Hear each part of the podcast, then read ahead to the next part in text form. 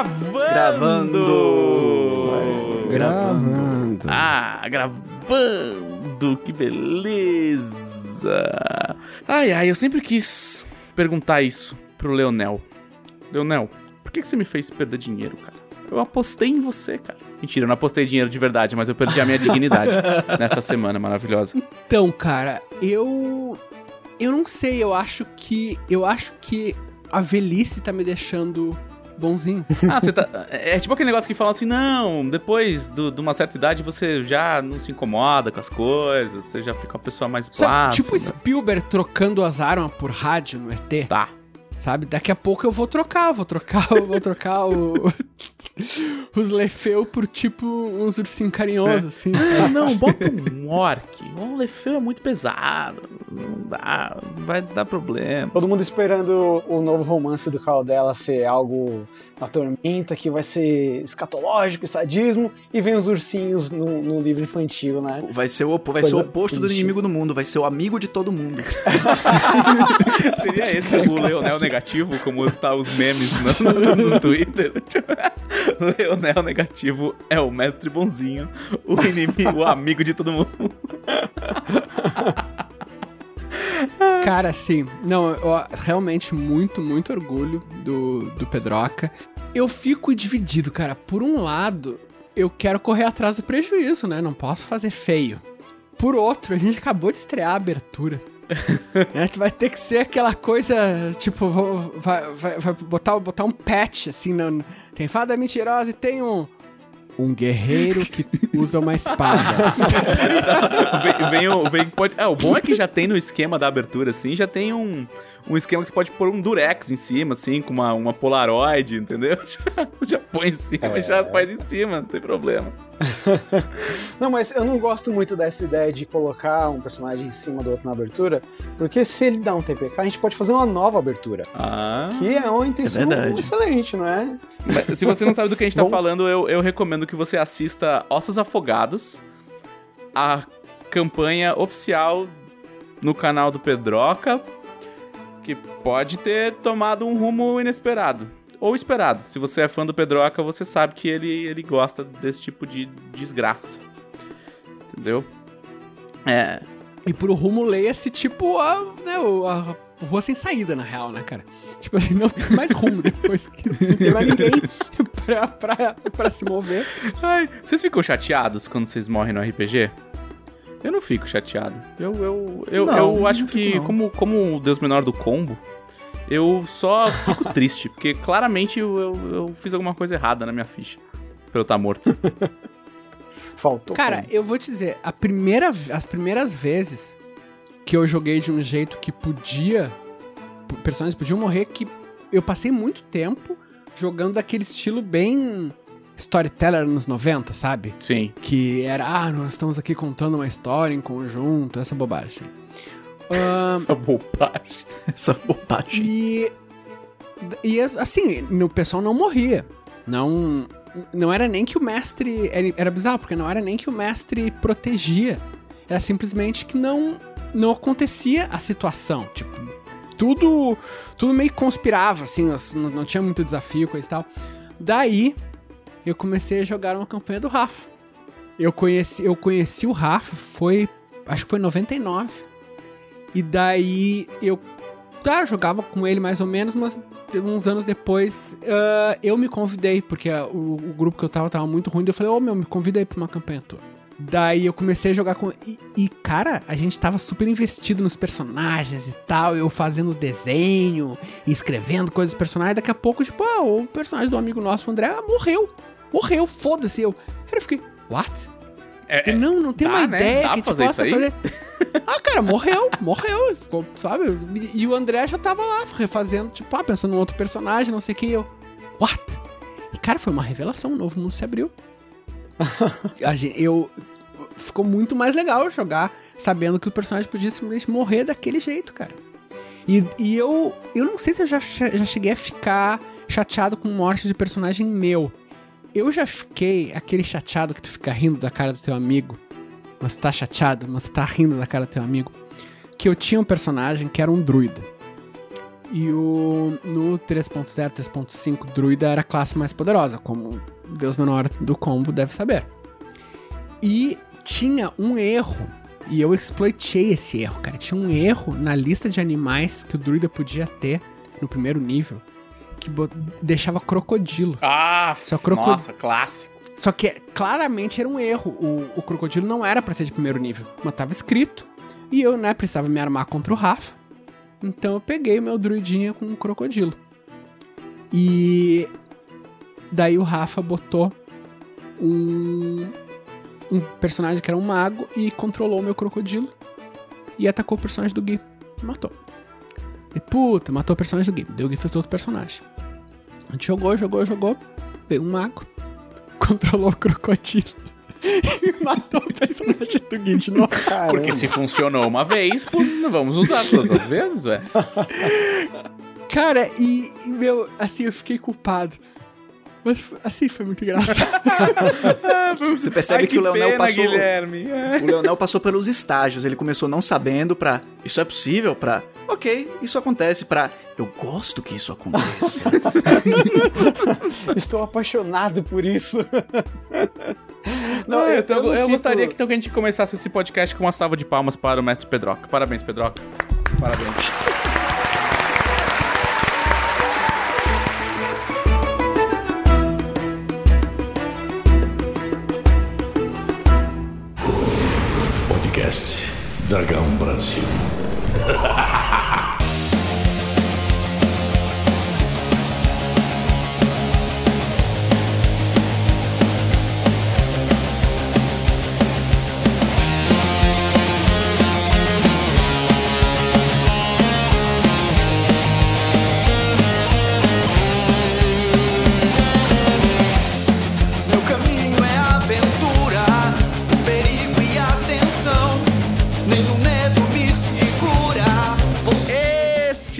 Podcast da Dragão Brasil.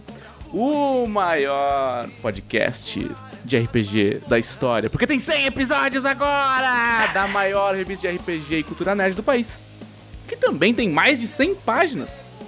Mais de 100 Eu páginas. não gostei, eu não gostei porque eu, eu não posso fazer dublagem da tua apresentação, cara. É Eu verdade, a minha é fazer lip- freestyle. Eu consigo fazer lip sync da do Trevisan. O Trevisan, ele gosta muito de, de bater exatamente. Tanto que no podcast número 100, ele falou que muita gente achava que a gente dava um playback, assim, que ele só gravou uma vez e colocava na edição. Mas não, o Trevisan falava toda vez. Ele falava: Este é o podcast da Dragão Brasil, a maior revista de RPG e cultura nerd do país. E... e, e o E sempre entrava. Então eu vou evocar os meus convidados a fazer o primeiro E desta, do podcast Tipo DEM, depois do episódio 100. Então vamos lá. E... Eu estou aqui com o destronado mestre Leonel Caldela. Muito boa noite, pessoas. Ou se vocês estiverem ouvindo na sua corrida matinal de pessoas saudáveis, muito bom dia. É isso. É só isso? Tá bom? Você vai dar bom dia para as pessoas. Isso, essa pessoa... É isso que você tem pra me apresentar, Leonel. Easter egg aí, ó. E eu estou recebendo convidados especialíssimos também neste episódio 101. Que é conhecido como, popularmente aqui no folclore do podcast e de outros lugares, como a Twitch, onde esse podcast é gravado ao vivo, em twitch.tv barra como o pai do Rafa. Mas ele também se sagrou como o autor da parte visual da abertura de Fim dos Tempos, Uh! Energil. E aí, pessoal? Então, eu sou animador, mas eu quero, quero deixar bem claro que eu sou animador que faz desenho animado, que faz bonequinho se mexer. Porque muitas vezes eu apresento como animador e o pessoal acha que eu me fantasio de Homem-Aranha e vou em festa animar a galera, mas não é isso. Eu faço desenho se mexer. Ou você podia ser tipo aqueles animadores que ficam em porta de loja, sabe? Com, com o microfone, falando umas paradas pra galera entrar. Uhum. Nada contra. Ou em programa de auditório, tá ligado? Pode crer, de programa Pra, de an- história. antes, antes do Faustão entrar, assim, ficou "Ah, lá, vai lá. Olha a fantasia de Homem-Aranha dele aí. Dependendo da grana. É, eu falo isso, mas tem aqui a roupa, né, aqui atrás. É do Rafael. É verdade, a gente tá vendo, a gente tá vendo o. Pra, pra comprometer assim com o personagem, o Éder tá gravando do quarto do Rafael. E tem uma roupa de Homem-Aranha atrás deles. Aí Isso é eu real falo oficial. que não me, não me visto de Homem-Aranha, mas tá ali, né, a prova do crime. Mentiras, calúnias. E eu tenho a honra e o privilégio também de receber nesse podcast o mito, a criatura mitológica que não é o Chaep. A pessoa que cuja existência foi questionada por milhares de ouvintes. Uma entidade onipresente em todas os, os- as instâncias do Jambo Verso. Ele, o homem a lenda, Vitor Luck. Eu existo. Muito boa tarde a todos, eu sou o Vitor Luck, eu fiz a música tema da abertura do Fim dos Tempos e eu tô sempre aí. E talvez você já tenha ouvido falar de mim em algum podcast anterior. O Vitor Luck que não tem mais que acabar. Agora Não, fui promovido. Vitor Luck. Na verdade, eu vou abrir uma exceção hoje se o Lanel quiser me acabar ao vivo aqui no podcast, coisa que nunca aconteceu. A gente pode abrir uma exceção. Pois é, não, eu, eu, eu, vou, eu vou guardar pra um momento estratégico, cara. Assim, quando, quando realmente. Porque, se for lembrar, a primeira vez foi orgânico. É porque a gente falou assim, nossa, só tem Vitor Luck aqui nas perguntas, coisa e tal. Daí, tem que acabar o Vitor Luck. Tipo, é aquela. Foi natural, entende? Então eu acho que agora deve- a gente deve guardar pra um momento espontâneo. Não, assim, e Nimbi, Nimbi colaborou várias vezes, assim, né? Tipo, ah, vamos fazer um sorteio. 400 pessoas na live. Quem ganhou? Vitor Luck. Isso ê! aconteceu Luck. uma vez só dela. Ai, Mas, ah, e hoje não tem. Hoje não tem Trevisan. Trevisan tava fazendo um, um procedimento médico. O Trevisan, ele, ele às vezes ele, ele esquece que, apesar de ser um personagem de nível épico, ele tem algumas fraquezas. Como, por exemplo, ele me, me disse é, um dia antes dessa gravação. Adela, talvez eu não consiga participar do episódio com os meninos, porque eu vou tirar duas raízes do meu dente às quatro da tarde, sendo que a gente grava às oito da noite, assim, sabe? Tipo, e aí eu falei, olha, eu não sou nenhum especialista, mas eu tenho certeza que não. Porque se você sair do dentista depois de fazer duas extrações e conseguir gravar um podcast de duas horas, eu vou mandar estudar em você. O governo vai te capturar. Você não pode deixar isso público. Sabe que eu fiz uma coisa parecida com Hum. isso? O... Quando eu fui pra Alemanha, eu ia numa quarta-feira. E daí a gente, no- na semana anterior, tava fazendo, tipo, ah, sei lá, indo pro bar com os amigos, pra. Né, pô, a gente não vai se ver um ano e meio. Daí, tipo, ah, vai visitar a família, né? A gente vai. E daí eu tava indo ver, ver a família da Emília eu. Hum, pequena dorzinha no dente. Não deve ser nada. Daí, ao longo do fim de semana, hum, essa dor no dente tá aumentando. Daí, opa, tá difícil de dormir por causa dessa dor no dente. Repare, eu ia quarta-feira. Segunda-feira de manhã, eu ligo pra minha dentista, então, tem como me, me fazer um horário aí, porque daqui a dois dias eu tô saindo do país por um ano e meio? E daí, não, não, vem aqui. Da- Daí achou um horário pra mim. Ah, repare que daí, como ela teve que achar um horário, não, foi- não foi tipo às 8 da manhã de segunda, foi, sei lá, no meio Ah, da quando tarde, dava, né? tal. Famoso quando dava. Quando dava. Cheguei lá, ela olhou, olhou. É, tu tem que tirar esses dois sisos. Nossa. O Daí quê? ela assim, ah, eu, eu vou conseguir fazer o acompanhamento contigo e eu. Não? Tu vai ter que tirar agora e eu vou ter que. Sabe, daqui a dois dias eu vou ter que ir embora. Costura e boa sorte. Ela falou assim: olha, isso é absolutamente antiético e não é certo. Ah, e talvez eu não deveria estar falando disso, mas, né, mas ninguém sabe o nome dela. E ela falou: não, mas eu, eu, eu te conheço, então olha, eu vou fazer, porque senão tu vai chegar lá na Alemanha e tu vai ter que. Tu vai ter que procurar um dentista de emergência. E o detalhe é que eu não ia já pra cidade que a gente ia morar. Primeiro a gente ia fazer lua de mel, que a gente não tinha casado, não tinha feito lua de mel, então a gente ia pra Munique, Hallstatt e Salzburg. E depois que a gente ia atravessar, a, a Alemanha pra ir pra lá pro norte. Daí, sim, ela me tirou dois sisos. Nossa.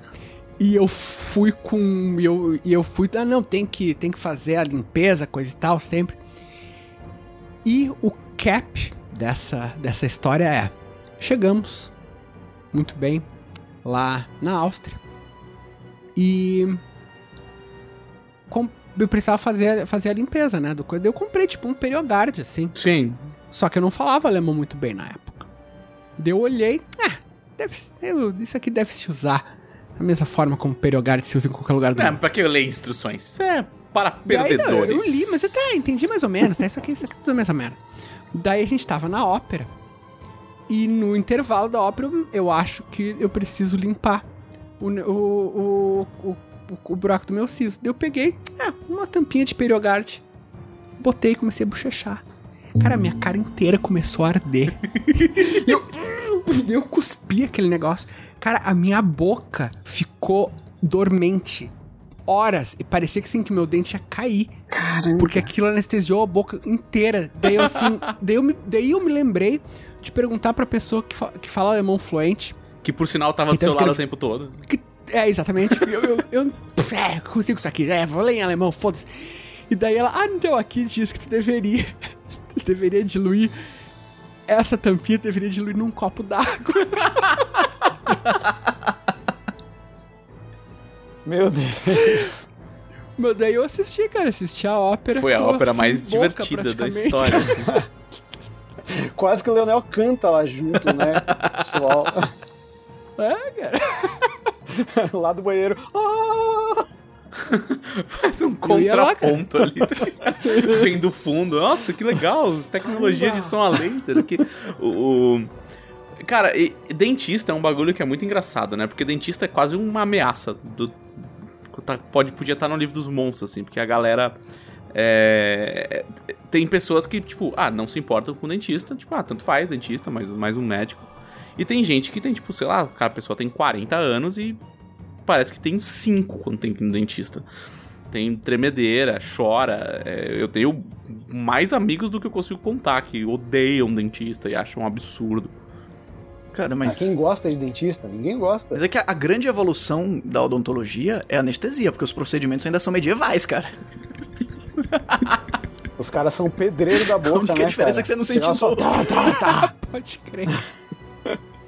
Ai, cara, é, é- assim, eu vou falar que eu eu não tenho problema com médico nem com dentista, mas é porque eu sou completamente maluco, porque eu- o meu negócio é tipo assim, eu estou pagando por isso, logo eu quero, eu quero usar, tá ligado? Tipo, é tipo, é plano de saúde. Eu pago caro pelo plano de saúde, então qualquer coisa, meu dedinho está doendo, eu vou no médico, assim, sabe?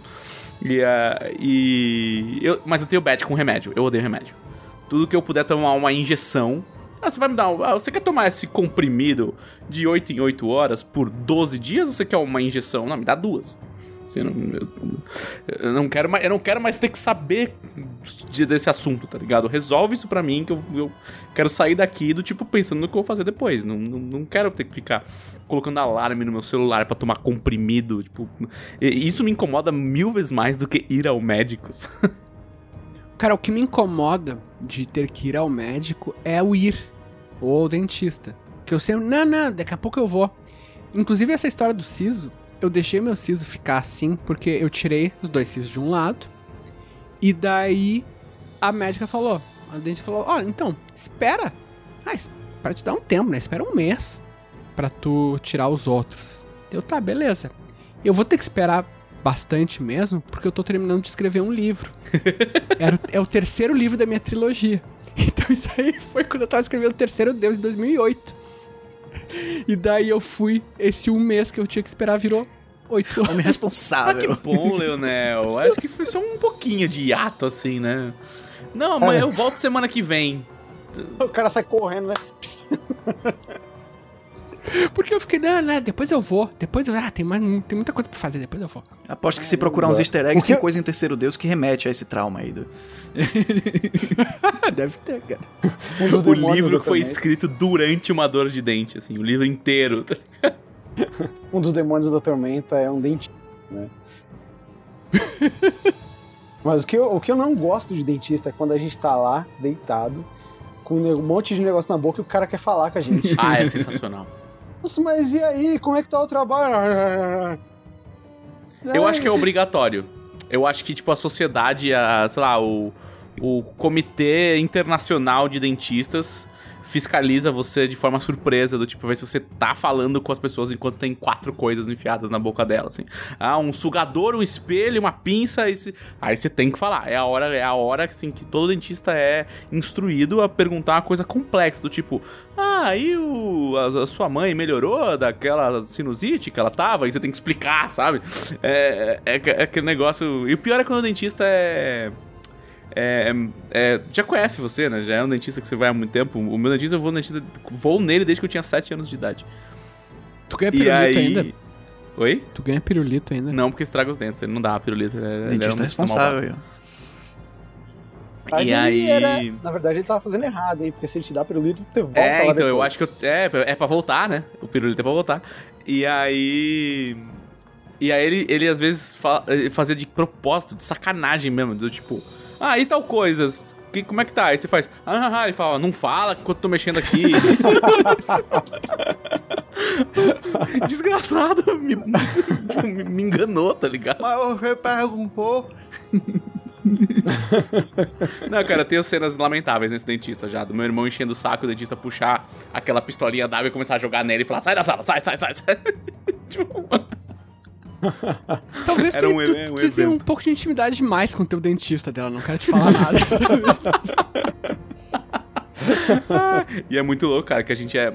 é, tipo, o meu dentista tra- tratou três gerações da minha família, sabe? Tipo, cuidou da minha avó, da minha mãe. Cara, quantos anos esse cara tem? teu dentista é um. Não, ele, tem- ele é um pouco mais velho que os meus pais, tá ligado? Mas é que ele cuidou da minha avó quando minha avó já era velha, não quando ela era nova. Tratou da Rainha Elizabeth. É o dentista, Dentista nível aristocrata, né? épico, cara. A aristocracia tem que se manter dentro das, das- de certas castas, certas casas, né? senão é considerado traição, senão você pode ser extirpado do seu título.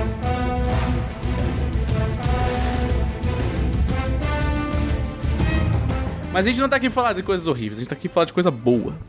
A gente tá aqui pra falar da abertura de fim dos tempos. Se você não viu. Primeiro, que se você não vê fim dos tempos, o que, que você tá fazendo nesse podcast? Tá? É, você vai acompanhar a mesa canônica de Tormenta 20, mestrada pelo Leonel Caldela, com um time de vítimas extremamente capacitada. E é basta você procurar Fim dos Tempos no YouTube da editora Jambô, que vai ter a playlist organizadinha ali.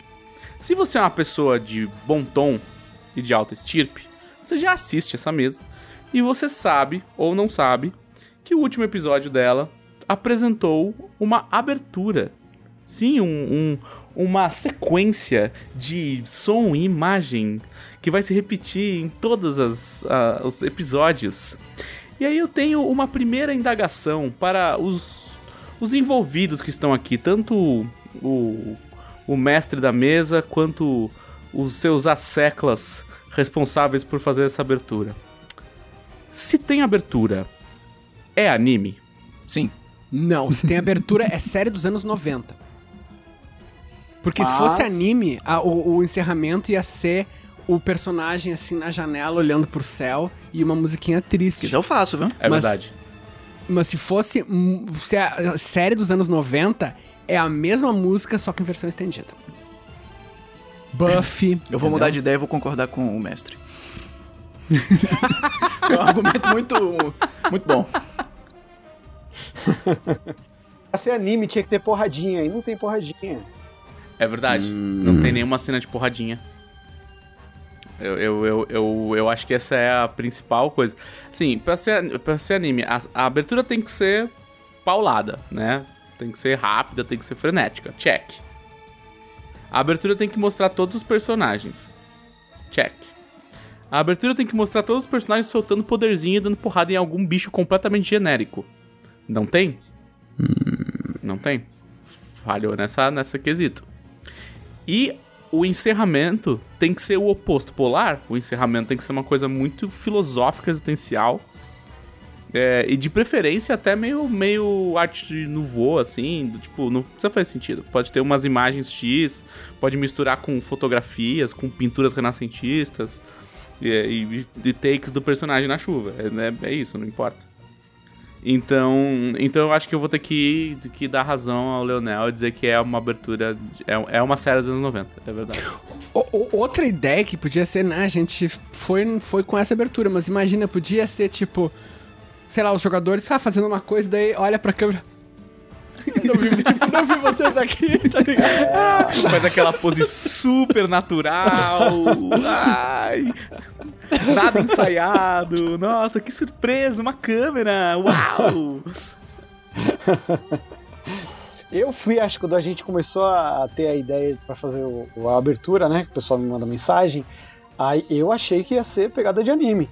Daí eu já fui já com terror na cabeça, caramba, vai ter que ter aquele monte de animação fluida, porque você vai assistir o Naruto, aí a abertura é toda bem trabalhada, com a animação bem fluidinha, cada frame é mega animado. Aí chegou o Leonel, não, não quero nada disso, quero algo totalmente diferente. Qual foi Vou o tudo. briefing que você recebeu do Leonel, da, da, da animação? chegou, ele falou assim: Éder, saca é, o, Tormenta, é um cenário de high fantasy, né? Então você imagina magia, espada, aí você imagina naquelas aberturas que a galera tá andando a cavalo, espadas e lutas e tudo mais. Não quero nada disso. Quero algo totalmente diferente. Foi esse o briefing que eu recebi. Algo totalmente Pira. maluco, totalmente Fica diferente. Fica loucão aí, usa umas drogas e fica loucão. Não de drogas, crianças. Mas o... Mas a ideia do papel, do rabisco. Aí, aí como foi é que assim, chegou nisso a, aí? a gente fez a primeira reunião de, de brainstorm. Aí, aí lá o pessoal começou a passar umas referências que, que, que foram bem legais. O Trevisan passou uma referência que foi bem legal, que foi do encerramento do Aranha Verso. Hum. Isso. Pode crer. Hum, não, não foi do Aranha Verso, foi do, do outro Homem-Aranha, acho que foi o Homem-Aranha, do- esse dois da Marvel agora. O longe volta- de casa, o de volta Isso. pra casa, o É, em cima de casa, dentro de Alguma casa, eu não coisa, sei. é, os novos são horríveis. Isso, é. É. Daí ele tem bastante de recorte, essas coisas assim, com um clima de, de TV antiga. Então aparecem fotos, aparece bastante recorte, aparecem uns desenhos animados também. Aí o Leonel também deu a ideia de, de, de que tinha o clipe do Ramones do Homem-Aranha. Aí foi aí que eu pensei na banda tocando. Já tinha pensado na ideia de recorte, com, com o encerramento do Homem-Aranha. Aí com, com o Ramones tocando, aí eu tive a ideia de colocar a galera, a banda inteira tocando. Aí o pessoal passou também. A gente quer que tenha a- as fanarts da galera. Que isso é um, do um dos pontos mais fortes da, da campanha dos fim dos tempos. A participação da galera. Tem muita arte. Aí o Leonardo acho que falou que tem mais de 400, né? Tem- Cara, eu, eu não sei. A nossa média, assim, quando, quando tá sossegado, vem 25 por semana. E, e a gente já tá no episódio 33. Então faz a conta, assim, cara. Tipo, eu já deve ter umas 700 artes. Nossa. Aí. Aí também o pessoal passou. Aí passou que tinha que incluir as fanarts. E acho que era isso. Era esse o primeiro, primeiro, primeiro brief né, que o pessoal passou. E eu fui trabalhar em cima disso. Aí eu lembrava bastante. Eu tinha, tinha na, em mente que eu queria fazer alguma coisa que era, que era aquele mundinho. Eu tinha visto em um anime aquele mundinho, que foi o Wakfu. O Wakfu tem umas aberturas com, com um mundinho. Acho que é o Wakfu Mini, alguma coisa assim. Aí olha só, isso daí é legal de fazer. Aí eu juntei a ideia do mundinho com o papel e casou muito legal. Aí acho que foi isso. Aí depois eu fui montando, fui juntando as ideias, fiz o primeiro animatic, montei, mostrei pro pessoal. Aí eles foram trabalharam mais em cima dessa ideia, em cima do animatic e a gente foi melhorando. É, na verdade, foi a abertura final é bem próxima do primeiro Animatic. Que tu. Tipo, claro, é, é muito mais elaborada, mas o, a estrutura é toda aquela, né? Não. Não, a, a, tua- a ideia que nos apresentou, a gente já, já deu, já, já gostou de cara, assim. Eu lembro do Leonardo você falando que foi o pior briefing da história dos briefings, assim. Passou o briefing, voltou. Ah, tá aprovado, é isso aí. Não, e eu, cara, eu não conseguia dar feedback. Eu, Nossa, tá maravilhoso. Tudo tá perfeito. Eu achei terrível o dia que a gente recebeu o primeiro Animatic, porque eu moro em fuso horário 4 horas mais cedo, né? Então eu tava dormindo, acordei e já tinha tudo, tudo, tudo sido resolvido. Todas as coisas que eu queria falar já tinham sido ditas. Eu, Porra!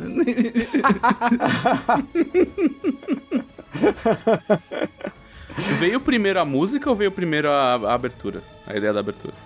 Primeira música.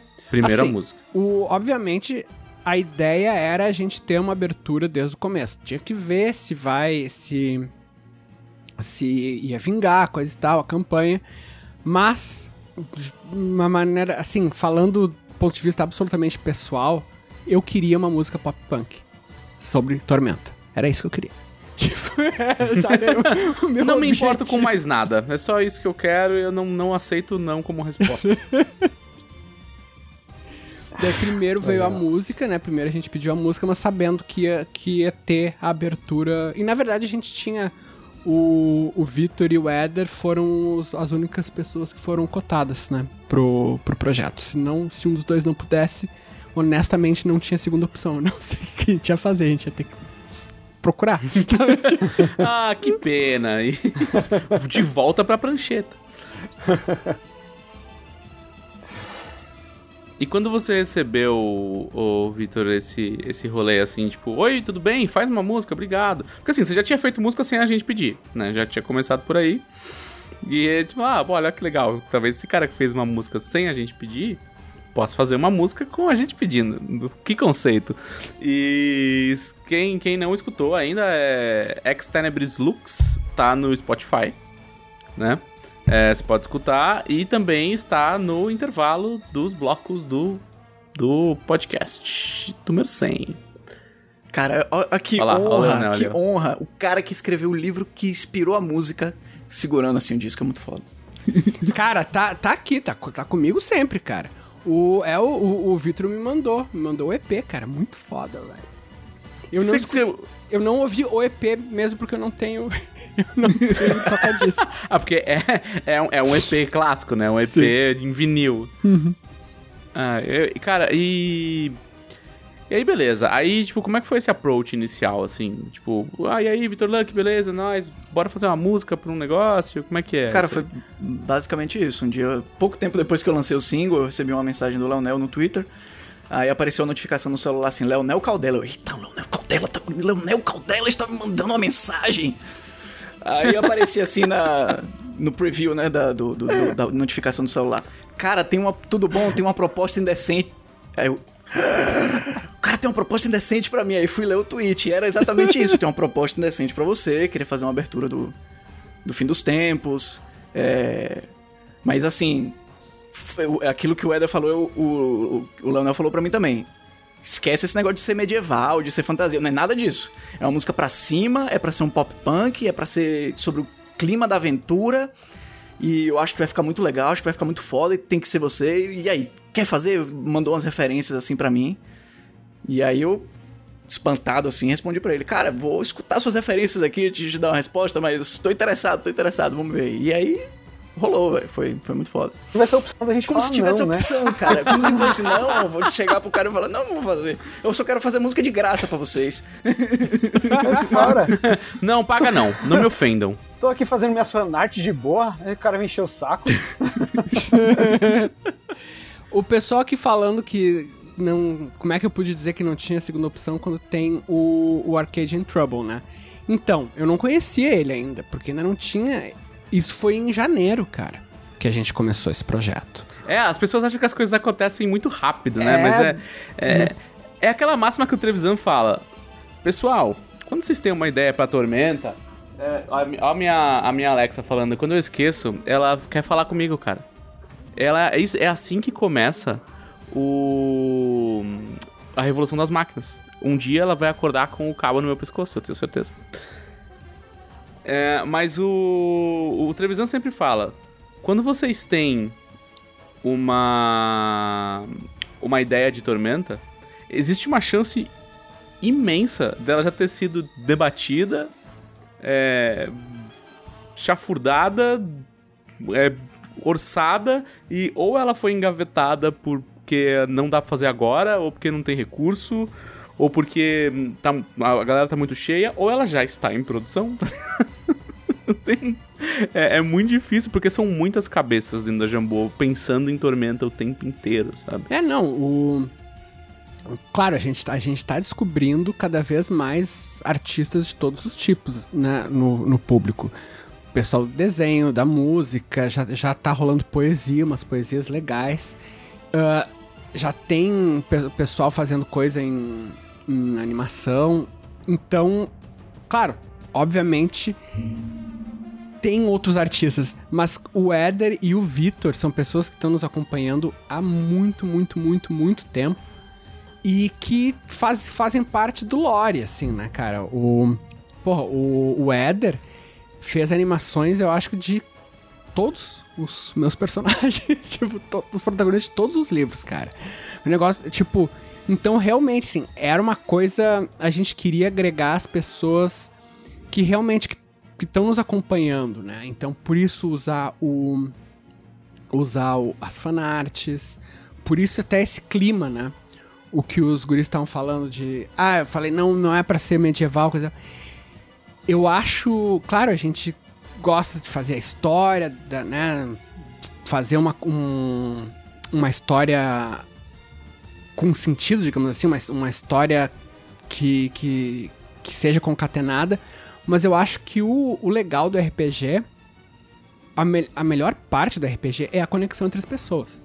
E era isso que era pra ser, tanto a, a animação quanto a, a abertura, né? Tipo, essa coisa de mais sobre relações e sobre o que tá acontecendo quando as pessoas se conectam dessa forma, né?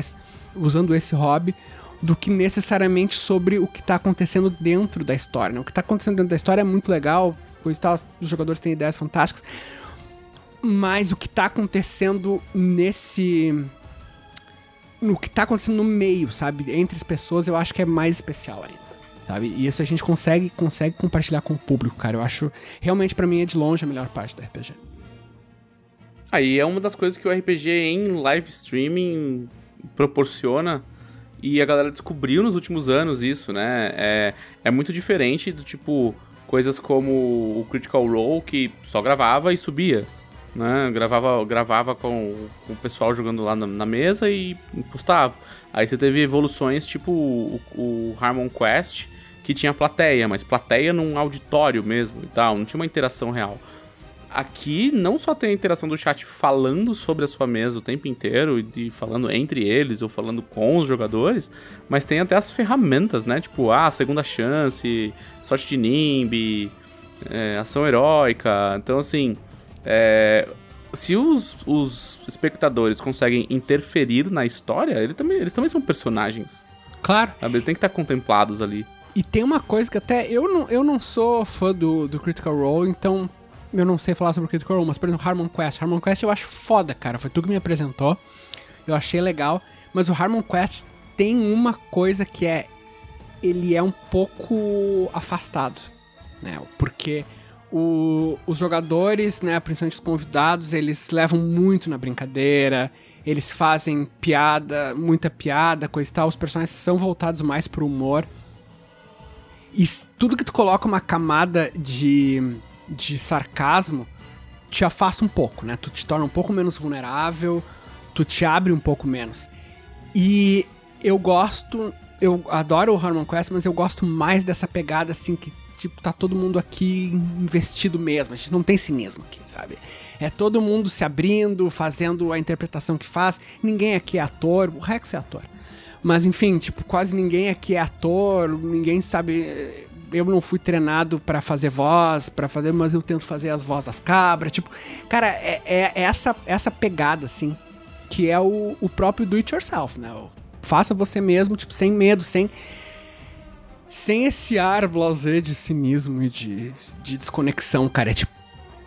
A coisa mais visceral, mais junta mesmo. É uma coisa que não é, pi- não é piada, né? É pra, é pra sentir de verdade todo mundo junto, assim. Não... É sincero, né, cara? E eu, É. pessoalmente, eu quis passar essa sinceridade na música. É, quando eu escrevi a música, eu fiquei até um pouco receoso, porque eu fiz aquela parte meio meta, falando da fada mentirosa, do Greg. Referência direta pra mesa de jogo, eu fiquei até nervoso, fiquei pensando assim, nossa, mas será que vai agradar? Será que eu tiro isso e boto outra coisa? Vou mandar e ver o que acontece. E o Leonel curtiu pra caramba, e ficou a, parte, a melhor parte da música. É a melhor parte da Mas música, eu tava, cara. Ah, o eu bridge, tava né? É decidido, muito bom, eu tava decidido a botar essa pegada do It Yourself. A música foi toda feita nesse espaço aqui que vocês estão vendo atrás de mim. E eu até falei isso numa, numa das reuniões com o pessoal, que tipo, ela não foi primeiros takes, mas ela é um take só de cada coisa. Então a guitarra não é- ela não foi gravada picotada, o baixo não foi gravado picotado, a voz não foi gravada picotada, foi uma, uma tomada só e se eu errava lá atrás eu voltava e gravava de novo, pra dar aquela sensação de tipo, isso aqui foi feito pra ser assim, sabe? Pra ser do it yourself. E, cara, honestamente, isso aí eu, eu acho que. Eu não sei ouvir essas coisas, mas com certeza a sensação que passa. Essa tua decisão foi importante. Eu tava vendo hoje um vídeo que fala daquela música Spoon Man, do Soundgarden. E o cara isola as partes, né? Ah, como é que tava. E daí tu vê o vocal do Chris Cornell. E claramente foi feito uma vez. Porque ele meio que dar uns grunhidos e puxa o ar e coisa. E dá pra ver. E aquilo torna a música muito mais ahn, imediata, né? Tu vê que não é tudo milimétrico e pega o melhor, a melhor parte desse take, a melhor parte desse, faz, dá uma, sabe, faz um autotune. Não tem, cara. É ele indo, indo, indo. E se ele dá uma, uma, uma grunhida no meio, fica. Cara, eu acho isso, porra, cara, fundamental. Ah, e a verdade é que não tem nada menos punk do que você plastificar a, música, tá ligado? Você vai ficar gravando mil vezes, escolhendo milimetricamente qual foi o melhor e, e deixando o negócio tudo polidinho, assim. Exato, porque é fácil. Você pode gravar a base primeiro e aí ah, vou gravar um solo agora. Aí erra o solo. Aí, vou, não, vou gravar só o solo, deixa o resto já tá gravado. E eu tentei fazer o exato oposto. O que eu gravava era tipo, não, eu vou gra posso gravar várias vezes, mas vai ser uma vez e vai ser isso aqui tudo. Caralho, cara, muito bom. Muito bom. Não, sensacional. E fala um pouco também, Vitor, dessa, da composição, cara, porque é, a parte da letra, ela tem uma pegada abertura dos anos 90, tipo, ela tem um- umas frases, assim, que podia estar num desenho da manhã, assim, sabe? Podia estar numa abertura de um Thundercats, sabe? Tipo, Desenho de pistolinha laser, como meu irmão gostava de falar. Cara, é, o, o, o Leonel falou que ele queria uma coisa com clima de abertura dos anos 90 mesmo, bem pra cima. Então eu parti disso, eu ouvi as referências que ele me mandou, mas sabendo que não era exatamente aquilo que eu ia seguir, que aquilo era um ponto de partida pra poder ouvir outras coisas e referenciar outras coisas. E eu, eu cresci nos anos 90 também, então eu ouvia essas aberturas todas e eu falava, inclusive, eu, eu, eu nem ia comentar assim, mas eu, eu apelidei o refrão da música de refrão das Tartarugas Ninja. Não tem nada a ver musicalmente com o refrão das Tartarugas Ninja, mas na minha cabeça é a mesma energia, sabe? tipo, nossa, o refrão das Tartarugas Caralho, Ninja. cara.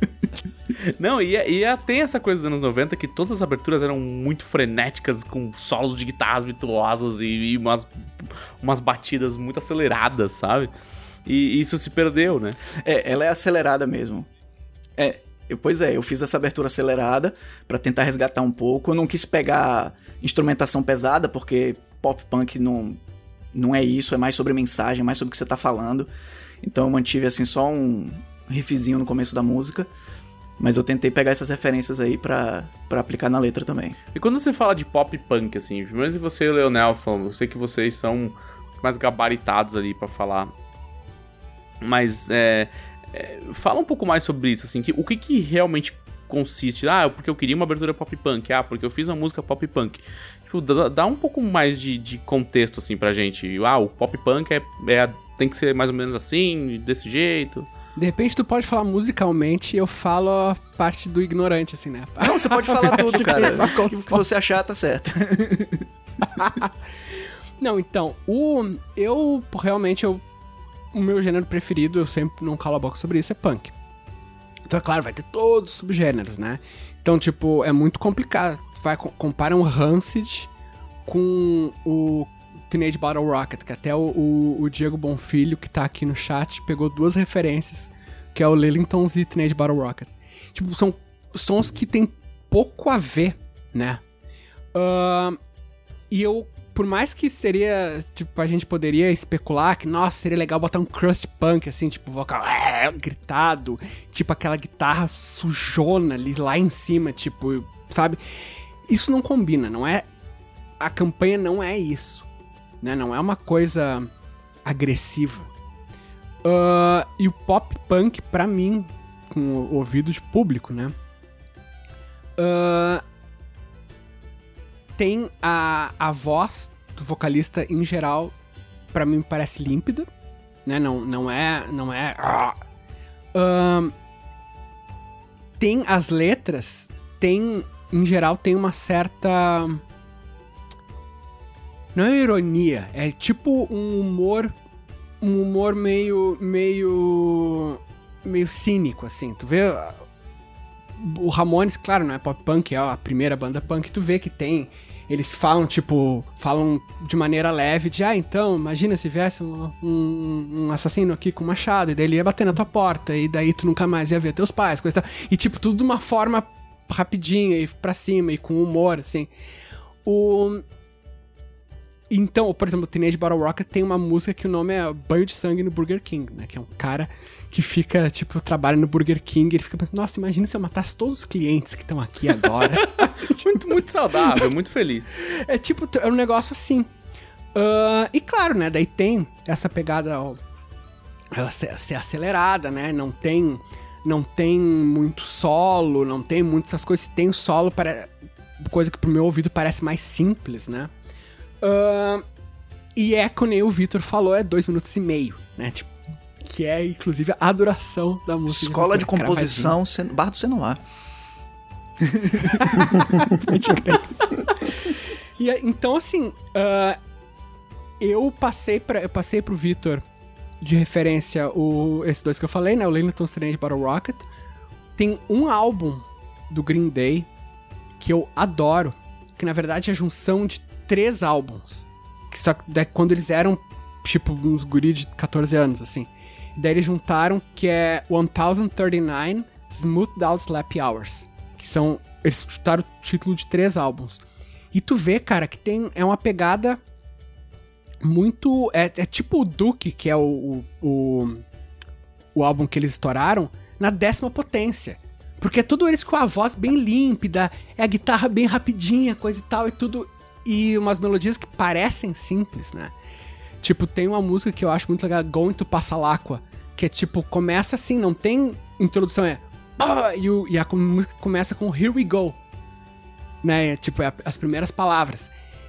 Eu passei isso pro Victor também, passei The Muffs, que eu acho muito legal, porque a voz, né, da Kim é tipo. Kim Kachuk é muito, muito bonita, né, cara?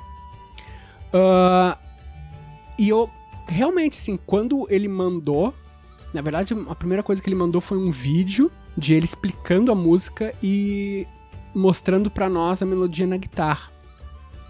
Uh, quando ele mandou, eu. Nossa, cara, é isso. É, tipo, pra mim, pro meu ouvido é isso, cara. Eu não sei o que, que tem por trás disso musicalmente. Eu sei que pro meu ouvido tá interpretando como o que eu gosto, tá ligado? Mas é aí quando você chegou nessa. Porque a letra é toda sua, né? A música foi quando a, a, abertura fala música por Victor Luck, é, eu fiz tudo. Eu pro, é produzi, zero. gravei, Tinha, mixei, não masterizei. Nada, e aí, exatamente. e, e fez-se a música. É óbvio, óbvio que você acompanhava a parada já, mas meio que caiu no seu colo de escolher o que entra, o que, o que não entra, sabe? E como é que foi esse, esse processo, assim, sabe? Cara, o que, o que eu queria era fazer o que o Leonel pediu de passar a impressão de ser aventureiro em RPG. Essa frase que ele falou para mim me marcou muito. Que, que, como é que é ser aventureiro em RPG? Então o foco das, dos versos principais da letra é exatamente você ter esse senso de maravilhamento, de entrar numa masmorra e descobrir as coisas e, e lutar e ser um herói, essas coisas todas. E aí tem a parte da, da ponte, que é mais uma parte mais bem-humorada, até para dar esse toque de irreverência na música, que é falando da mesa das pessoas que do que que tá rolando nesse, nessa aventura, quem são essas pessoas que estão se aventurando. E então, na época eu peguei assim partes do, do plot que eu achei que eram muito legais e que eu continuo achando que são muito legais, principalmente o Ladrão de Rabos e o Museu das Coisas Quase Vivas, pra fazer uma referência.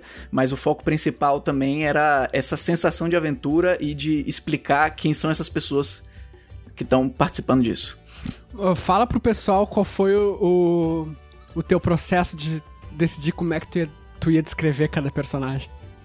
Ah, sim, o Leonel, ele me contou a história de como os Ramones escreveram Pet Cemetery, que eles escre- descreveram o cemitério e não a história em si do que acontece.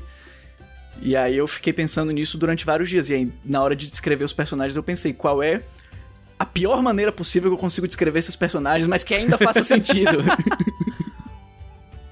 Maravilhoso. Cara, isso pra mim, porque justamente eu, eu tinha curtido e eu não tava pensando muito, né, na letra. E daí o Victor falou isso, eu, cara, é exatamente isso, meu. Porque se for ver Pet Cemetery, a letra não tem nada a ver com o livro nem com o filme. Ele fala assim, ah, imagina, tem uns esqueletos dançando, coisa. Cara, não existe nada disso, sabe? E, e eu, cara, eu, eu acho que é, é muito. É muito punk isso, sabe? Tu, tu fazer a coisa meio que sem pensar, pensando, mas sem pensar, né? Sem, sem se apegar. Ela é. Ela é espontânea e até um pouquinho subversiva, assim, porque é meio perversa, né? Tipo, ah, é uma abertura, é, tá. É pra, pra exaltar a parada. Você fala, não, cara, vou zoar aqui, porque aqui é punk e é isso aí, entendeu? E eu acho Não, nada legal, é porque isso é uma coisa que eu sempre falo. No RPG, e isso aí tem se aplica tanto à música quanto à, à animação. Que eu acho que as duas partes ficaram absolutamente perfeitas. Que é. Eu não gosto ah, da tentativa de. Não é de seriedade, porque eu acho que seriedade é uma coisa que rola, né? E é espontânea. Mas eu não gosto da tentativa de precisão e perfeição no RPG. Porque eu acho que só leva a frustração. Então, assim, se tu vai. Digamos assim, se o Eder pega e faz os desenhos dos personagens só de uma maneira, tipo, imponente tal, aquela coisa vista de baixo, pá, sol brilhando. Sabe, se o Victor descreve, tipo, ah, um paladino heróico de Tiates empenhado na redenção. Não é, o RPG não é assim. Porque na prática a gente tá fazendo uma história que a gente tá se esforçando e tal, mas na prática a gente se arria no chefe porque ele tá enchendo o saco de chat, sabe? Perguntando um monte de coisa. Isso é RPG, tá ligado? Tu tem que, tu tem que saber rir de ti mesmo, tem que saber ver o. Tem um termo que é. Não é um termo pejorativo, embora, embora, possa ser usado, que é camp.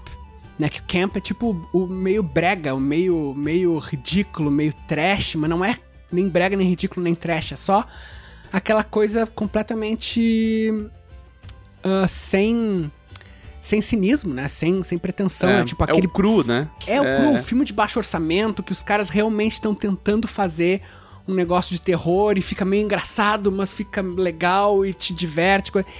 Esse lado camp, pra mim, faz parte do RPG, cara, sabe? Meu, eu tenho 41 anos, eu tô fazendo vozinha, sabe? Na- ao vivo na internet, velho. Tipo, se tu não abraça esse lado, sabe? Tu fica te levando a sério muito, não, não faz É porque não é pra ser coisa. comédia, não é pra ser engraçado, mas é pra ser de verdade. E se é de verdade, não pode ser. É, não pode ser plastificado, não pode ter vergonha. E é o que você falou um pouco antes, né? Ah, o pessoal se entrega, os jogadores se entregam, o chat se entrega. E então a música, a abertura tinha que ser um negócio que se entrega também, né? Que, que traz isso, que evoca essa, essa coisa de, cara, a gente tá tudo fazendo isso aqui meio, é, é, meio de improviso, porque o RPG basicamente é um bando de improviso. Tipo, o dado, o dado não tem controle, ainda mais o, o fim dos tempos que rola aberto, né?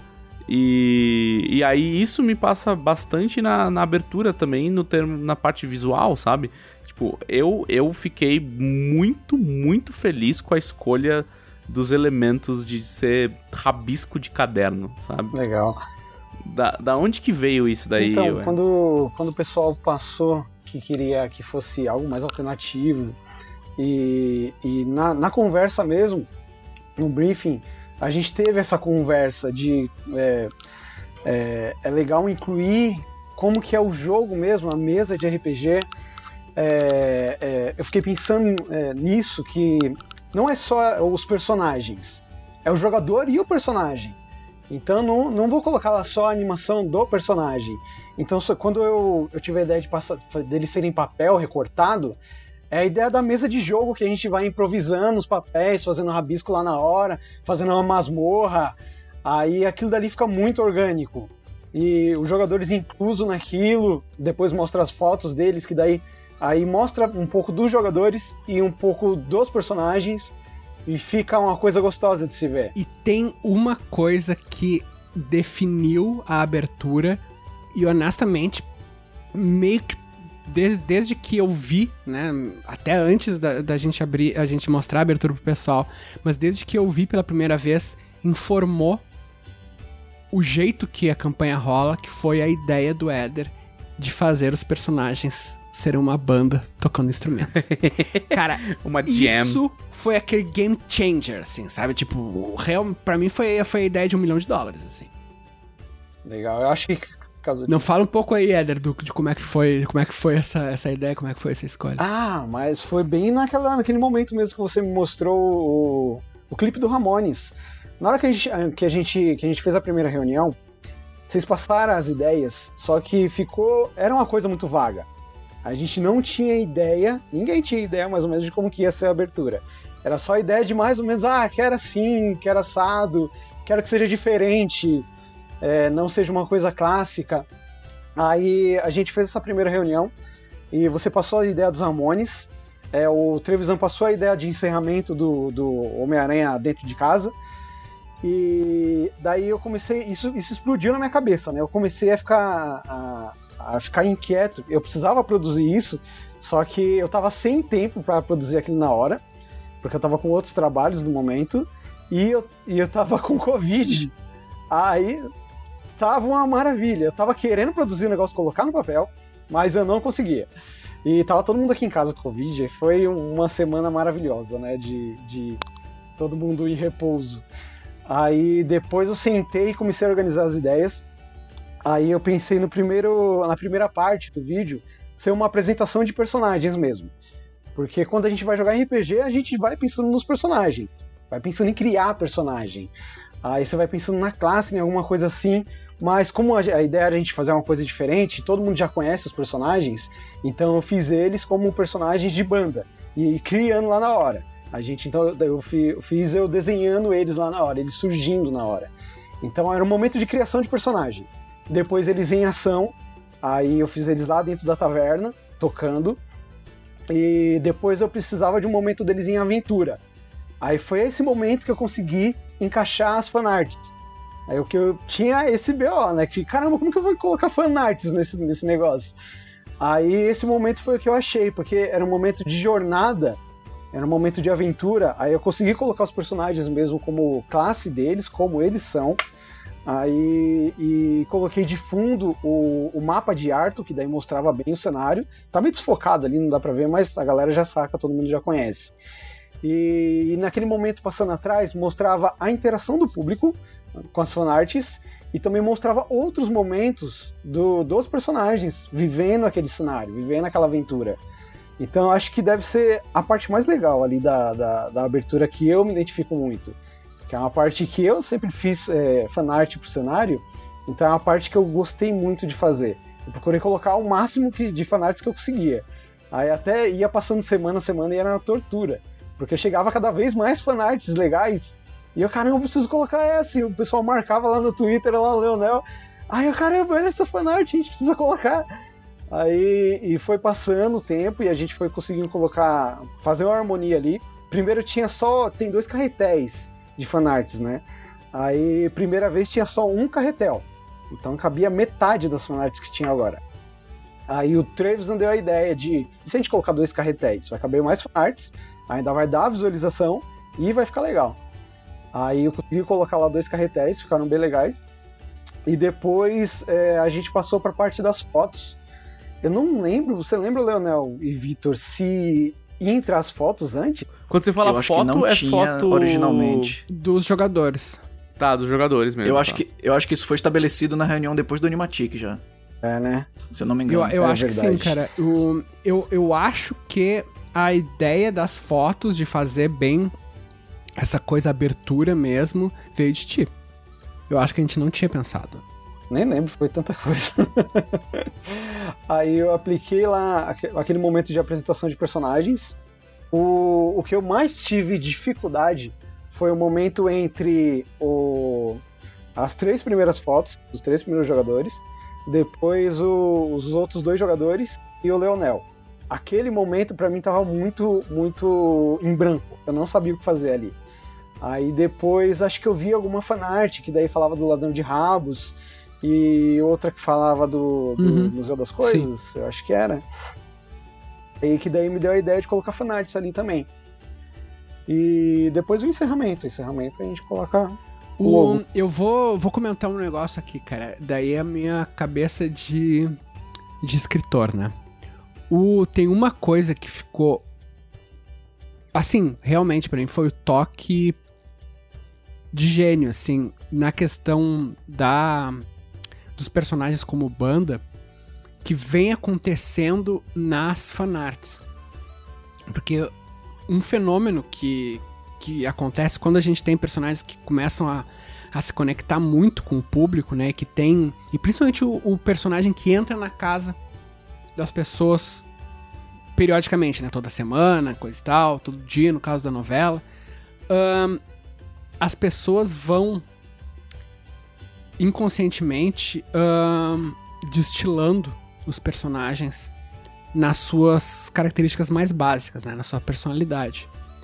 Ah, e tu vai vendo que isso naturalmente ah, existem reinterpretações. Que tu, tu reconhece o personagem, tu reconhece, ok, a personalidade dele tá aí, só que ele não é nada do que ele é na obra.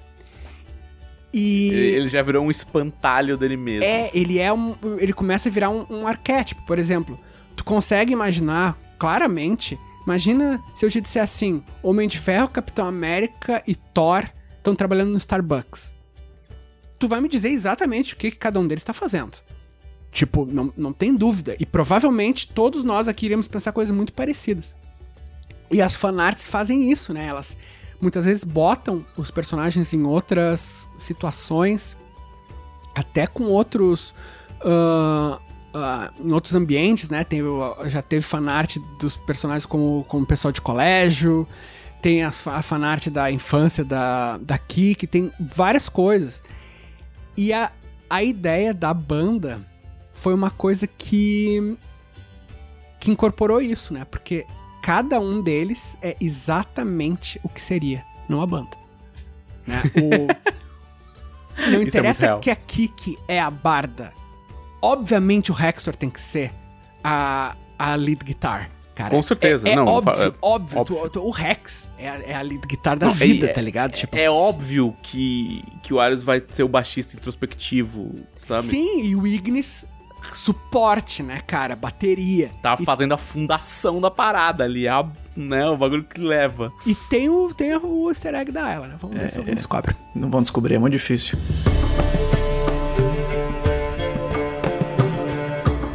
O pessoal tá, tá tentando lá. Eu vejo os comentários lá no YouTube lá. Ah, pessoal eu vou contar também Quantos aqui que easter eggs tem tem, um assim, tipo, quantos, assim? Você chegou a contar? Você tem uma lista Tem o easter egg oficial? do Victor, que, cara, nem, meu, nem um professor de música, sei lá de, de onde pode notar, cara. Mas ele, não, não, tá aqui bem evidente, bom. Não, tem um, tem um, tem um easter egg na música, mas ninguém vai achar. Impossível, cara.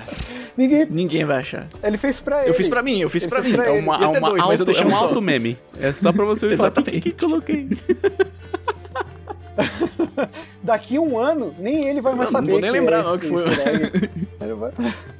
vai olhar, caramba, tinha um easter egg aqui. Não sei mais. Ah, o que é. sensacional, cara. Eu. Mas ó, tem. Eu coloquei, acho que. Acho que. é, O pessoal pegou. Eu coloquei acho que dois na plateia. Que não foi muito escondido também.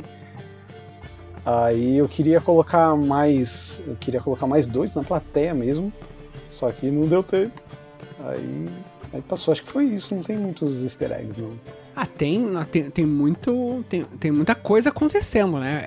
É, é muito rápida, né? A- É muito rápido, isso é real. É, mas tem, é, é muita informação ao mesmo tempo. Você vai ter que fazer um daqueles vídeos explicando a abertura de Explicando. tempos. Sim, sim. Mas teve uns easter eggs aí que pegaram, ó, rapidíssimo. Deu nem. Foi uma vez só. É, porque eu, eu adorei a caracterização. Eu adorei a, a, a caracter... umas coisas que são muito claras, que são muito assim. É o tipo de piadela que, que, eu, que eu amo. Que é um trocadilho besta, mas que tem um fundamento. Né? Que é tipo o Ignis com a roupa icônica é, de Elvis.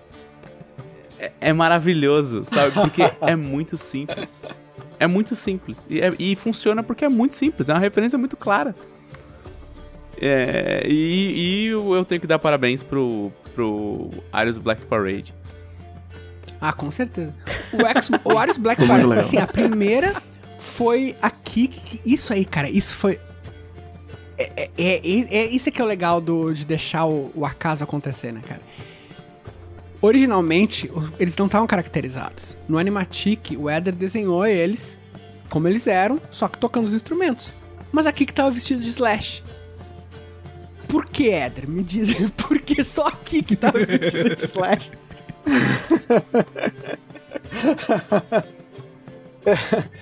Eu fiz. é, é, quer dizer, eu, eu li um livro chamado O Código Élfico. Que, que o, o protagonista falava que ele não atirava flecha, que algo atira. E foi o caso da Kiki. Eu não lembro por que eu coloquei ela de slash. Não lembro. Acho que eu pensei, ah, vai ficar legal ela de slash, não tinha nenhum motivo em especial. Aí eu olhei assim, vai ficar legal de slash. Aí o pessoal pirou. pirou. Falou, caramba, ficou muito legal, muito legal.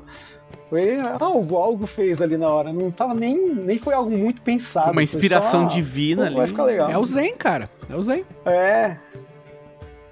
É, cara. Mas daí Aí o restante foi debatido. O restante foi debatido. O que, que a o primeiro, o. Arius foi, eu lembro que foi o primeiro, depois da depois da Kik, foi foi bem claro, foi todo mundo, tá, é My Chemical Romance e bota a roupa da Black Parade. Perfeito.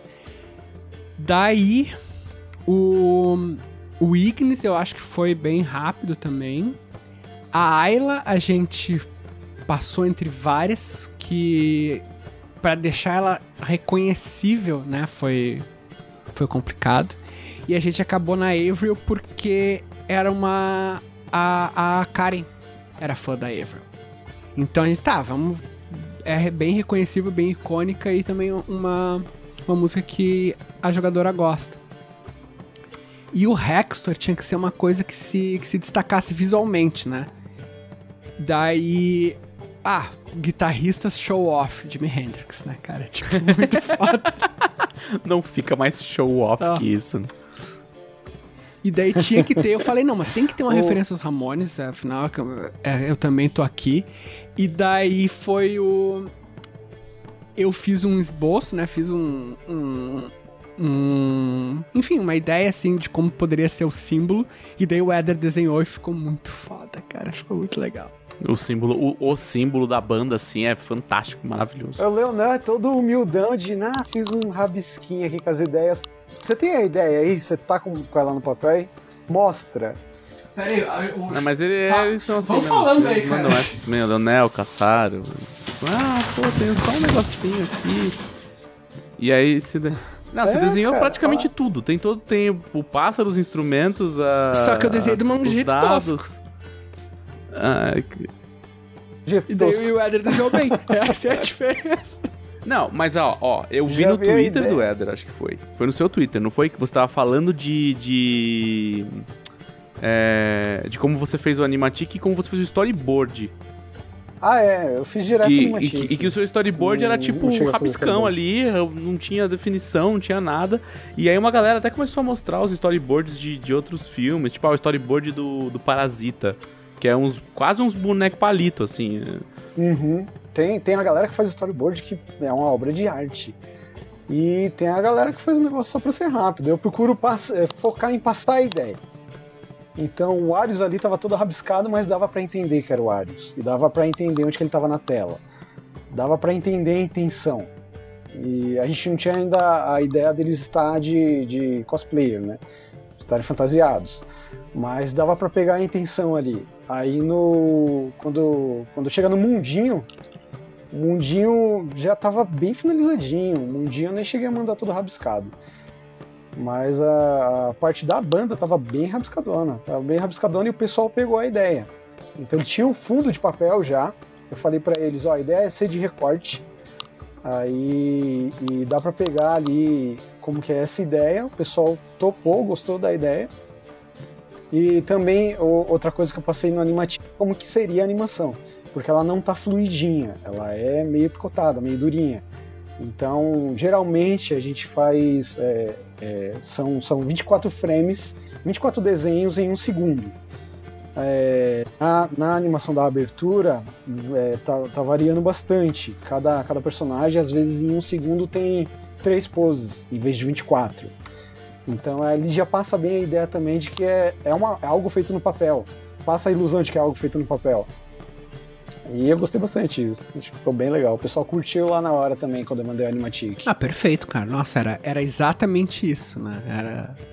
É a. É o. a eu acho que a palavra que eu mais falei durante esse processo foi dissonante.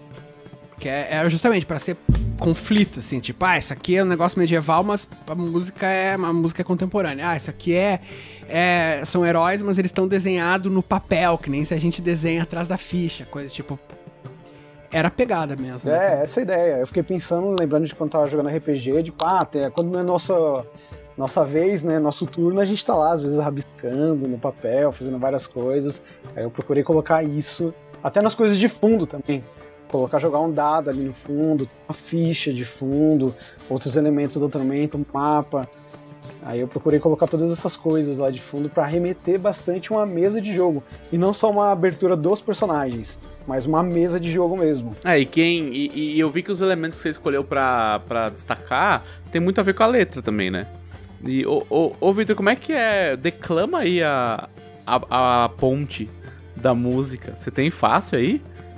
Eu, eu sei de cabeça. Ah, né? cara, eu, eu sabe. sei de cabeça, cara. Quem não sabe de cabeça isso Então aí, declama cara, aí. porra. Então declama, Leonel Tem Caldela. fada mentirosa, tem um guerreiro sortudo e uma medusa tocando tamborim. Tem um.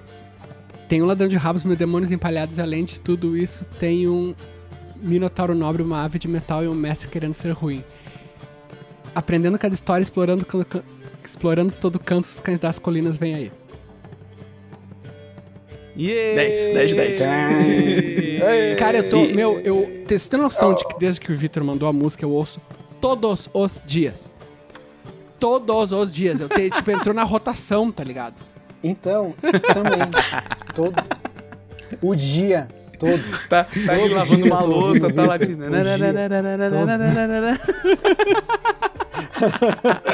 Mas, gente, eu, ta- eu eu no também ouvi caso- muito. Tá no banho, né? Vai subiar. Eu- Não, a situação começou a ficar ruim quando a minha esposa começou a cantar, tá ligado? Eu, já tô tocando demais, né? Não, quando eu ia lavar a louça, eu colocava um pagode. Porque eu não queria ficar colocava um só pra contrariar. E essa parte eu acho que ela é, é a que mais é, define um pouco a animação, né? Porque ele vai falando o que é. E eu, e eu, eu gosto que tem aquela coisa meio rabiscão de cores quando vai mostrando as, as fotos da galera mesmo. E tem umas coisinhas animadas, né? Então tem umas coisas muito boas, tipo, ah, o tamborim, aí uma cobra do cabelo ali daqui que vem e sai da tela e volta e dá uma piscadinha. Então são umas coisinhas muito, muito pequenininhas que, assim, não precisavam, mas faz toda a diferença. Esse daí eu foi um extra que eu coloquei, que o pessoal já tinha visto a abertura. Aí no final, na última entrega, eu fiz essas brincadeiras. Eu queria fazer alguma coisa que era bem animadinha. Porque como os personagens estão com a animação meio trocadinhas, eles estão é, poucos frames, eu queria, cara, mas não fiz nada que é bem animadinho, nada bem fluidinho. Aí eu peguei em cima das fotos pra fazer. Aí quando eu mandei a versão final pro, pros caras, eu peguei e falei, ó, gente, eu fiz um, um negocinho diferente aqui em cima das fotos. Se não ficou legal, vocês falam que eu tiro. Mas dá uma avaliada aí. Aí o pessoal ouviu, curtiu pra caramba. Imagina, como assim se não ficou Ficou legal? legal, Ficou muito, sim. muito foda, cara. Não, fez, fez a diferença. Realmente fez a diferença, cara. De- é, agora, né, com o produto finalizado, a gente não consegue pensar, né, nenhum desses elementos que foram a mais, né, que foram as, as ideias do, do Victor e do Éder, eu não consigo mais imaginar. Sem isso, ficaria incompleto. Não, se, se tornou o padrão, sabe? Tipo, assim, ah, não, é assim? Claro que é assim. Tipo, os gritos do, do Vitor de, de dos dados vão rolar ali é, é sensacional. O cara tinha que isolar aquilo. Tinha que isolar só aquele áudio dos dados vão rolar. E, e, e colocar num, num alerta de som, assim, da, da live, tá ligado? Tipo, é, exclamação lucky, assim, os dados vão rolar! Mas, cara, até você vê como são as coisas. Isso daí, quando eu mandei a primeira versão pro Leonel, que era só eu tocando guitarra, eu na época falei, eu vou testar na gravação pra ver se isso fica bom, porque eu ainda não sei se vai ficar. Tá na letra, mas pode ser que não aconteça. E aconteceu e ficou legal pra caramba. Ficou muito legal. É, e toda, toda vez que o, que, o, que o Leonel falar, rola a iniciativa aí, alguém já coloca ali, exclamação lucky, dados vão rolar! Tipo, já, já vira uma parada muito foda, assim. É, eu, eu gosto muito das interações. Às vezes a gente tem que colocar um- umas coisas na live que tem que colocar uma certa limitação, senão o povo fica ali, quero mais um, mais um, mais um, mais um, mais um. Mas, mas eu acho que faz parte também, né, de, de você dar pro público uma, uma- um jeito de você de brincar com essa abertura. É, e assim, eu aguardo a, a abertura fase 2, tá ligado? Quando quando eu tiver ficado velho já, ah, pô, o ladrão de rabos, o, o museu, né? Quando, quando essas coisas, ah, o Mutuca, ali, ah, já ficou, já, já passou, né? São oito temporadas atrás, aí tem que. Surpresa, nova temporada, nova abertura, pá! Surpresa. Tipo, Igual alguns animes fazem, assim, trocou a abertura. Aí e tem, né, o. Tem o. Tem o feeling de trocou a abertura. Tipo, as séries atuais elas não usam muito isso. Né? Tipo, séries do Netflix, assim, ah, é a mesma abertura. Até porque a abertura hoje em dia é feita pra skip, né, cara? Pois é, eu, tenho, já tenho o botão ali, pular a abertura. Eu tenho, eu tenho um negócio que é contra a minha religião, que assim, quando eu vou assistir, principalmente um anime, quando eu vou assistir de novo, né? Ah, tá, tem 45 episódios. E eu vou sentar para ver. O primeiro episódio eu vejo a abertura inteira. Claro. Eu vejo Mas também. eu vou te primeiro dizer, cara, sempre. eu não, eu não gosto de pular a abertura quando a abertura é feita pra não ser pulada. Tá, entendi. Tipo, o, por exemplo, eu, como velho e nerd que sou, eu tô vendo, só que eu tô vendo pela primeira vez, então não é tão velho. ah, Star Trek Nova Geração. E, cara, a abertura é feita pra ser vista. Não é feita pra ser pulada, porque ela vai te colocando pô, no, no clima do, do- da série. Começa ali o tã, tã, tã, tã, tã, tã, E daí- você já vai, É, em vai embrasando. compensação, ali. cara, tipo, sei lá, por exemplo, não que eu não goste, mas a abertura da, sei lá, da série Demolidor foi a primeira que veio na cabeça. Ah, é, é feita pra ser pulada, né? Porque é uma música genérica com caindo o sangue ali e um abraço. Não tem muito mais que isso. É, é, um, é um negócio meio. meio. meio não- não- Tem ela, não uma- te, ela não te faz trafegar por nada, né? Ela não te dá um up, não, não te põe no clima. É, é muito diferente de coisas como, por exemplo, era a abertura de. É. Abertura de, de. Como é que chama aquela série de terror? Haunting of the Hill House.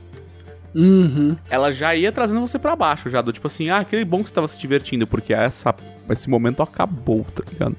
Eu vou, a sua vida vai ficar horrível a partir de agora. Mas eu, eu acho que isso também tem um pouco da parada de fim dos tempos também nessa abertura, porque é uma abertura que põe você no, no clima. No tipo, bora, bora, bora, bora, sabe? Vamos, vamos jogar um RPGzão da hora ali.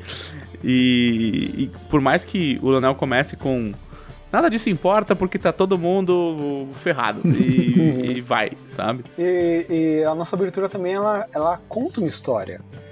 É algo pra. igual a abertura do Demolidor. Ela é algo que você vê uma vez e não tá contando mais nada ali, né? Você só admirou aquela obra uma vez. A nossa, ela conta uma história da apresentação dos personagens, depois a jornada dos personagens, depois quem é que tá. quem é a alma daqueles personagens, que são jogadores, e depois o encerramento, que é quando começa Uhum. a, a E, stream. cara, ó, eu vou. Isso aí, ó. O dela, dela me fa- fala se eu tô mentindo, porque tu está no grupo que eu falei isso. eu di, o Pra mim, o momento, o timing que aparece fim dos tempos, cara, eu comparei com Pulp Fiction. Cara, eu acho que é um timing. cara, é um timing lendário, assim, cara. Que Pulp Fiction, uma das melhores coisas do filme é o título. É verdade. Porque é só que é um, é um timing diferente, é lento. É verdade. né? Mas ele, porra, ele, ele é genial. E, meu, fim dos tempos, cara, é, meu, é perfeito. Se fosse um milésimo de segundo diferente, não ia ser isso. É! Cara, é E eu vou, eu vou foda, falar cara. que é tão verdade que o Leonel começou do tipo assim, desculpa ser o Kubrick das aberturas, tá ligado? Pode crer. Mas, mas não pode cobrir o- a hora que aparece, porque é importante a hora que o negócio aparece, porque o timing vai fechar certinho e tal, e aí todo E ninguém nem questionou, todo mundo fez. Ah, não, pode crer. É. Porque só faz sentido, assim, é tão, é tão amarradinho que faz sentido. Não é- ah, pô, o que ele falou faz todo sentido, não tem, não tem argumento contra. Perfeito, cara. Que legal.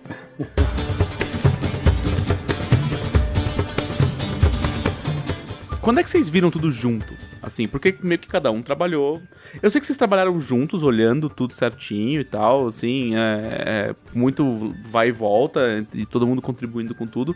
Mas e o, e o fim, assim? Tipo, ah, versão final 2, assim, sabe? Pá! Semana retras... Semana passada? Tipo, na hora que vocês tocou, tocou e falou, ah, essa, este é o arquivo que eu acho que dá pra subir, assim, é esse aqui. Ah, foi. Acho que a primeira, a primeira, a primeira versão final, entre aspas, fa- faz umas duas semanas no máximo. E eu já falei, nossa, tá perfeito, é isso. E daí o Victor falou, cara, então, tem um erro de digitação aqui, não sei o que. Eu.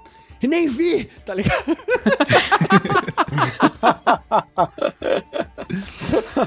Era legal. O, o, o feedback da galera era assim: eu subia o vídeo lá no grupo, aí vinha o Leonel, o Leonel era um dos primeiros a responder, né? Aí ele, caramba, cara, que legal, que maravilhoso que ficou. Eu já, pá, corações tudo mais. Ficava todo feliz aqui. Aí vinha o Vitor também, o Vitor também vinha dar uns elogios legais. Aí vinha o, o Trevisan. Trevisan fazia uma pontuação aqui, outra ali que era muito Ah, o Trevisan ele boas. costuma tá, E- tá ser uma pessoa que não se empolga com nada. Eles falam que eu odeio as coisas nesse podcast, mas o Trevisan não se empolga com nada. Tudo ele tá tipo, ah, não, isso aqui. Tá todo mundo, caralho, que foda, que bagulho incrível, puta merda. Ele fala, ah, mas aqui podia ser laranja. Ele fala, mano, para, cara, desagradável, sabe? Não, mas o, o Trevis, ele fez um dos elogios que vou pintar e colocar aqui num quadrinho aqui em casa.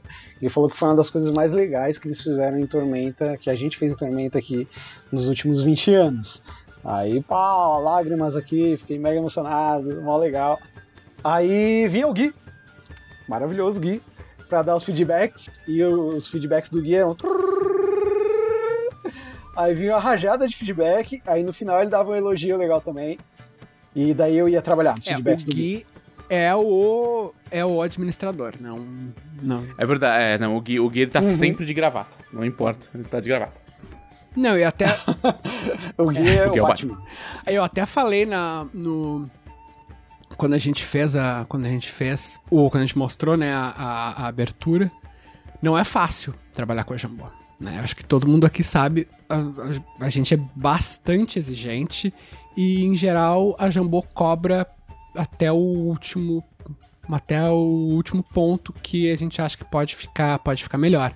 Então, realmente, é um, é um processo exi- exigente. Eu, no caso, fui um inútil, né? Não consegui. Mas o Gui fez esse, esse, esse papel. E legal é que muitas vezes é o, o contrário. Porque as- o Gui, ele tá assim, não, cara, tá ótimo assim, o projeto tá muito bom, vamos tocar eu. Mas eu acho que se esse personagem não ficar com a perna esquerda meio dobrada, ele vai ficar com uma cara mais altiva. Vamos pedir pro artista mudar de novo? E tipo, eu fico pedindo mais coisa, mas agora dessa vez eu não consegui, não. Não foi possível. Infelizmente. Mas é muito bom quando tem alguém assim como o Gui com um olho que consegue pegar detalhes que às vezes outras pessoas não estão pegando. Que daí, quando vai pro público, né? Quando a gente já publica, aí já era, não dá mais pra voltar, né? E sempre tem outras pessoas que pegam, olha só, ali não tava legal, ou um erro de português que o Vitor pegou. Então é sempre bom ter ou várias pessoas olhando, né? E dando pitacos ali no que tem que corrigir. E, e uma pessoa que tem um olho clínico. Eu geralmente sou assim nos projetos que eu trabalho. Eu, quando, quando a gente junta nas, nas séries animadas e vamos agora ver, rever o episódio que a gente fez, todo mundo fez, aí todo mundo dá uma criticada pra, pra melhorar o episódio, ver o que, que tá errado, o que, que tá aqui ali. Aí, aí no, no grupo de animadores, aí o pessoal passa né, o, o, o episódio e depois pergunta: e aí, Edro, vai, fala aí o que, que você tem que falar. Que daí eu sempre pego, ó, aquela boquinha tava fora do lugar, aquele bracinho tava em movimento meio estranho. Então é sempre bom ter alguém com esse olho clínico, assim, que pega essas pequenas coisinhas. Até porque, assim, isso vem da- da- muito da minha experiência, mas acho que quase todo mundo concorda de- nisso, que ninguém é bom editor do seu próprio trabalho. Total, Nossa, é cara. Então, além de. Você precisa ter a pessoa com olho clínico, mas precisa ser alguém que tá fora. Então, assim, no caso da música, não foi o, o Guilherme que fez críticas. Quem fez as críticas foram o Trevisan e o Caldela, acho que tá. Porque são pessoas que estão mais envolvidas nisso, essas coisas É todas. o, Guilherme, aí- ele, na verdade, é um, um fariseu, né? Ele, ele tipo, quando, quando. Anos atrás ele ouvia Radiohead, falou, nossa, o Gui ouve Radiohead, deve gostar de música boa, não é só porque eu vi no rádio, tava na moda. E agora, tipo, Nick Minaj pra baixo. Meu, um horror, Mas eu cara. vou- eu vou tu, fazer tu tá um- andando no carro com ele, meu, tipo, fica naquele Spotify que vai te levando pra coisa cada vez mais genérica. Daqui a pouco, meu, vai ser jingle de batata frita, tá ligado, meu? Que ele tá ouvindo, cara. É O Guilherme, horrível, Guilherme tá, horrível. tá treinando pra se tornar um, um verdadeiro é, pai de família, dono de empresa, sabe? Do tipo, eu não tenho tempo para ter hobbies e gostos. tá ligado? É, Não, mas eu vou, eu vou ser justo com ele, porque ele me mandou uma mensagem. Isso logo depois que eu enviei a versão final da música, que o Leonel ficou, cara, é isso, não precisa mandar nada. Eu fiquei assim, não, mas se tiver alguma alteração final, eu disse, não, não tem alteração nenhuma. É nada. Aí o Guilherme mandou uma mensagem. Falando assim, cara, o, o Leonel me mandou a versão final da música. E eu não queria escrever a minha opinião sincera, eu vou mandar um vídeo. Eu fiquei assim, não, mandar um Nossa, vídeo. vídeo. Pô, hum, nossa, manda, ok, beleza. E aí ele mandou um vídeo dele elogiando a música. Eu fiquei, nossa, que legal. cara, assim, esse vídeo, quando, quando a gente tiver uma briga feia, que te precisar de um, um material pra chantagem, temos esse vídeo. Ai, meu Deus. Porque tem o Guilherme dançando. E Ah, cantando. Não fui eu que entreguei, viu? Eu só falei que ele falou bem. É, meu amigo. Olha aí, olha aí. Vamos fazer um grupo paralelo aqui, vocês sobem lá. Tipo, o Guilherme dançando era, era um evento raro que acontecia só na mesa do, do macaco. Olha, inclusive, é, a guia do macaco, quando alguém se inscrevia, o Guilherme. Era Quando o alguém Guilherme se inscrevia. Ai, cara, mas ficou sensacional. Ficou, ficou absolutamente incrível. Eu, eu, eu assino embaixo das palavras do Trevisan, assim. É, é fácil uma das coisas mais legais que já foi feita pra Tormenta, assim, sabe? Que não é, não é fazer jogo, não é fazer livro, é tipo, vamos fazer um negócio da hora. E não tem a ver com o que a gente precisa entregar como produto, sabe? Tem a ver com ficar da hora. Ah, eu, de novo, né? Eu falo só como público, mas eu acho que foi uma coisa bem importante. A primeira versão que o Victor tinha mandado, ah, parecia que a voz dele tava lá em cima, bem em destaque. E realmente dava uma ideia mais de anime, né? Tava bem aquela coisa bem. bem.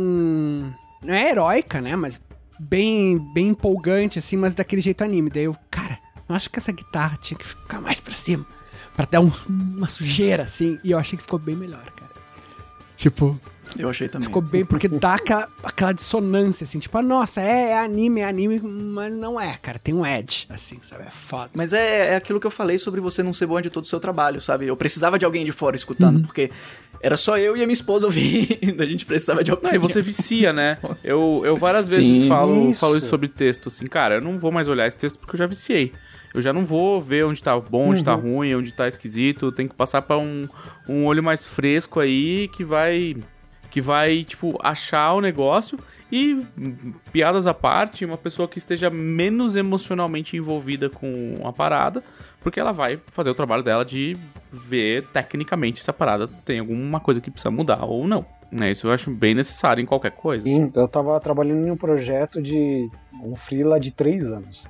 Era um projeto gigantesco. E eu era responsável por tudo ali. Pela animação, por montar o personagem, por é, juntar todas as cenas, mais ou menos o que eu fiz no- na abertura do Fim dos Tempos. E quando eu mandava pro cliente, eu falava: olha, olha com todos os detalhes, mostra para outras pessoas, porque meu olhar tá viciado. Apesar de eu ter. é, de eu olhar todos os detalhes de, do- de, de, de cada filme, eu fico com o olhar viciado. Então você precisa olhar isso daí frame a frame para catar qualquer errinho que eu tenha. A gente acaba ficando com o olhar viciado e passa coisas às vezes bobas. Um exemplo no- no- no- na abertura é os créditos finais. É, o Gui me mandou os créditos finais. Aí eu subi, lá, coloquei no vídeo, né? E mandei as letras, né? O, o, o, lettering da, da- dos créditos. Aí quando o pessoal viu, todo mundo gostou e o Gui falou: a, a letra, a- a- o, o desenho do logo tá esticado. Aí se você olhar no, no vídeo, você não vê que tá esticado. E o Gui colocou uma imagem em cima da outra e realmente estava esticado. O programa esticou, ele fez alguma coisa errada lá, sei lá o que, e acabou esticando. Então é bom você ter essa pessoa que cuida dessas partes, que ela pega essas pequenas coisinhas e acaba deixando o trabalho mais rico. Não passa esses pequenos problemas que passaria se tivesse só eu produzindo, mandando e já colocando no ar. É isso, pessoal. Vocês têm alguma consideração? É... Alguma curiosidade ou alguma alguma revelação que vocês querem fazer sobre a abertura ainda? Ou a gente pode passar para as perguntas? Ah, cara, eu vou falar mais uma vez algo que eu já falei várias vezes. Eu comecei a mestrar Dragonlance 90 e não, acho que foi final de 97. E eu pensava, nossa, que foda se tivesse uma abertura, já imaginou uma abertura de campanha de RPG, coisa tipo. E meu, mais de 20 anos depois tá aí, velho. Esse, esse ciclo se concluindo na vida do Caldela. Eu falo que eu tinha esse objetivo de fazer uma animação oficial de Tormenta. E. E isso é muito legal. Pois é, cara. não, tecnicamente é exatamente isso que é a abertura. Uma animação oficial. Isso é legal pra caramba. Eu tava nessa pegada também. Eu cheguei até a comentar com o pessoal que eu escrevi minha primeira música baseada em Tormenta quase 20 anos atrás. Eu não tocava nenhum instrumento. Eu escrevi ouvindo na minha cabeça e cantarolando. E, pô, hoje em dia eu tô aí, eu faço as minhas musiquinhas de Tormenta bobinhas e postava no Facebook, essas coisas, música do Goblin no cantinho. Fiz uma musiquinha eletrônica pra Guilda do Macaco, essas besteirinhas aí. Eventualmente lancei meu single inspirado em Tormenta, mas só inspirado, é um produto meu. Pra chegar agora e o pessoal chegar e falar: Não, você vai fazer uma parada pra gente, vai ser oficial vai ser muito legal. E foi muito emocionante. Ah, cara, o, a primeira coisa que eu. Acho que a primeira coisa que eu ouvi tua foi uma. Foi tu, tu cantando sobre o clearing que a gente. que a gente ignorou na Guilda do Macaco, porque o Clunk morreu. Que era uma versão do astronauta de mármore, cara. É, não, do Starman do David Bowie. Mas pra mim era uma versão do astronauta de mármore que é uma versão do Starman de boa. Cara, é, é- eu acho que é muito louco isso, porque não, não fica mais tormenta que isso, É verdade, cara. sabe? Todo, os quatro que estão aqui passaram por isso. Sabe? É o Leonel falando, ô, eu queria escrever um romance de tormenta. É, que o, o Trevisan não cansa de contar essa história de que recebeu o- o- a, primeira, a primeira ideia de romance, o primeiro, primeiro corte ali do, do inimigo do mundo e falou, tipo, cara, é, tá, ficou ótimo, mas eu vou zoar e, e- e falar que ficou ruim. Essa história O- tem. Na verdade, o que, o que ele fez a sério foi no conto, cara. Ah, foi no conto, é verdade. Ele falou assim. Pior é que ele, fe- ele fez muito direitinho. Porque ele falou assim: olha, ah, realmente. ah, eu vou ter que te dar um feedback honesto. Ficou bem aquém do que a gente esperava. E, tipo assim, coisas que não foi tipo assim, nossa, cara, vai se fuder, tá uma porcaria. Não, tipo assim, falou de um jeito sério. E daí ele foi e fez uns dois parágrafos. E daí no último, a última frase do, do último parágrafo era assim: Vou depois te mandar as correções frase a frase. Que já era, já começava a errada, né? Já começava absurdo. Mas eu nem li. Eu só, puta, cara, tá, vai, tá, então tá, então é, é porque é, então foda E daí scroll, scroll, scroll. Ai, eu tô brincando, não sei que. Filha da tá ligado? Filha da mãe, velho. E todo mundo. E, e é- e é, um, é um sentimento que eu acho que a gente se relaciona, sabe? O Leonel passou por isso antes da gente. Eu passei por isso uns anos atrás, sabe? Tipo, lógico que eu era um cara que escrevia regra na minha mesa. Publicava, tipo, classes de prestígio. é, alternativas para meus jogadores, sabe? Escrevia em, em, em outros lugares. E aí virar e falar assim: não, beleza, desenha o sistema aí.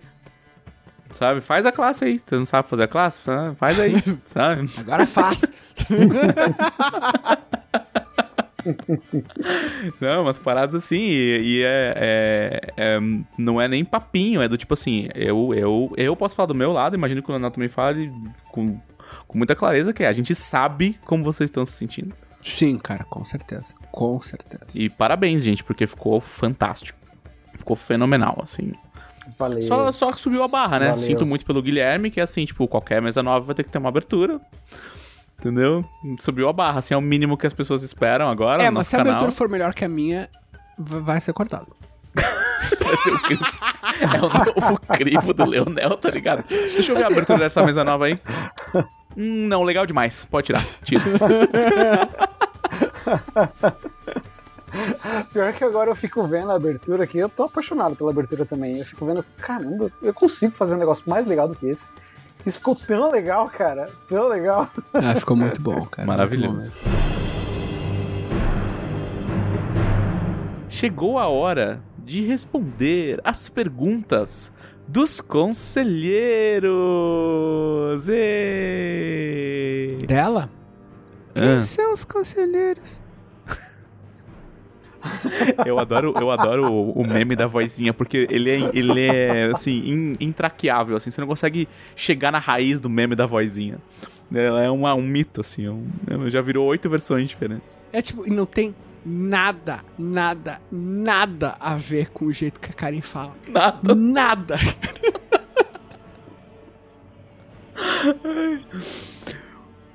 Se você estava vivendo debaixo de uma pedra nos últimos 100 episódios, este aqui é o podcast da Dragão Brasil. Na verdade, você podia estar vivendo nas Colinas Centrais, que é quase a mesma coisa.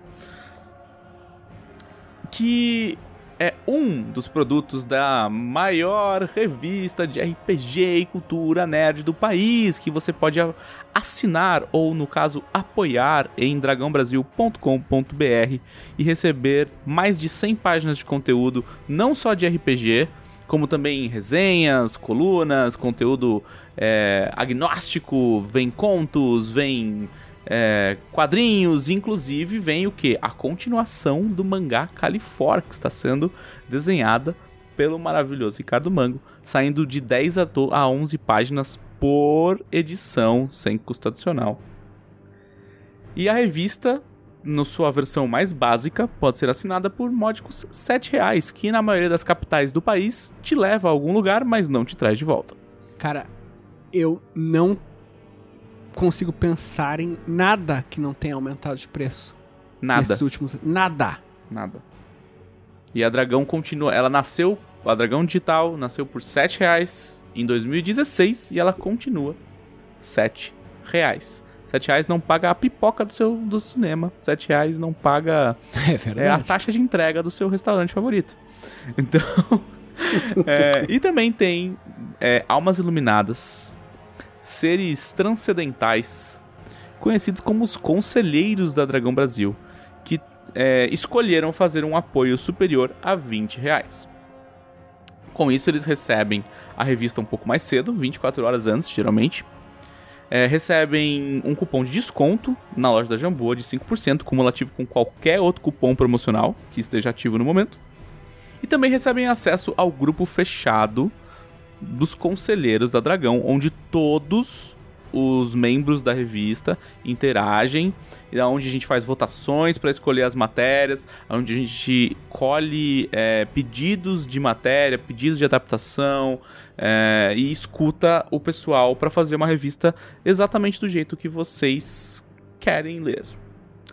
E dentre esses benefícios, os conselheiros também podem fazer perguntas para o podcast.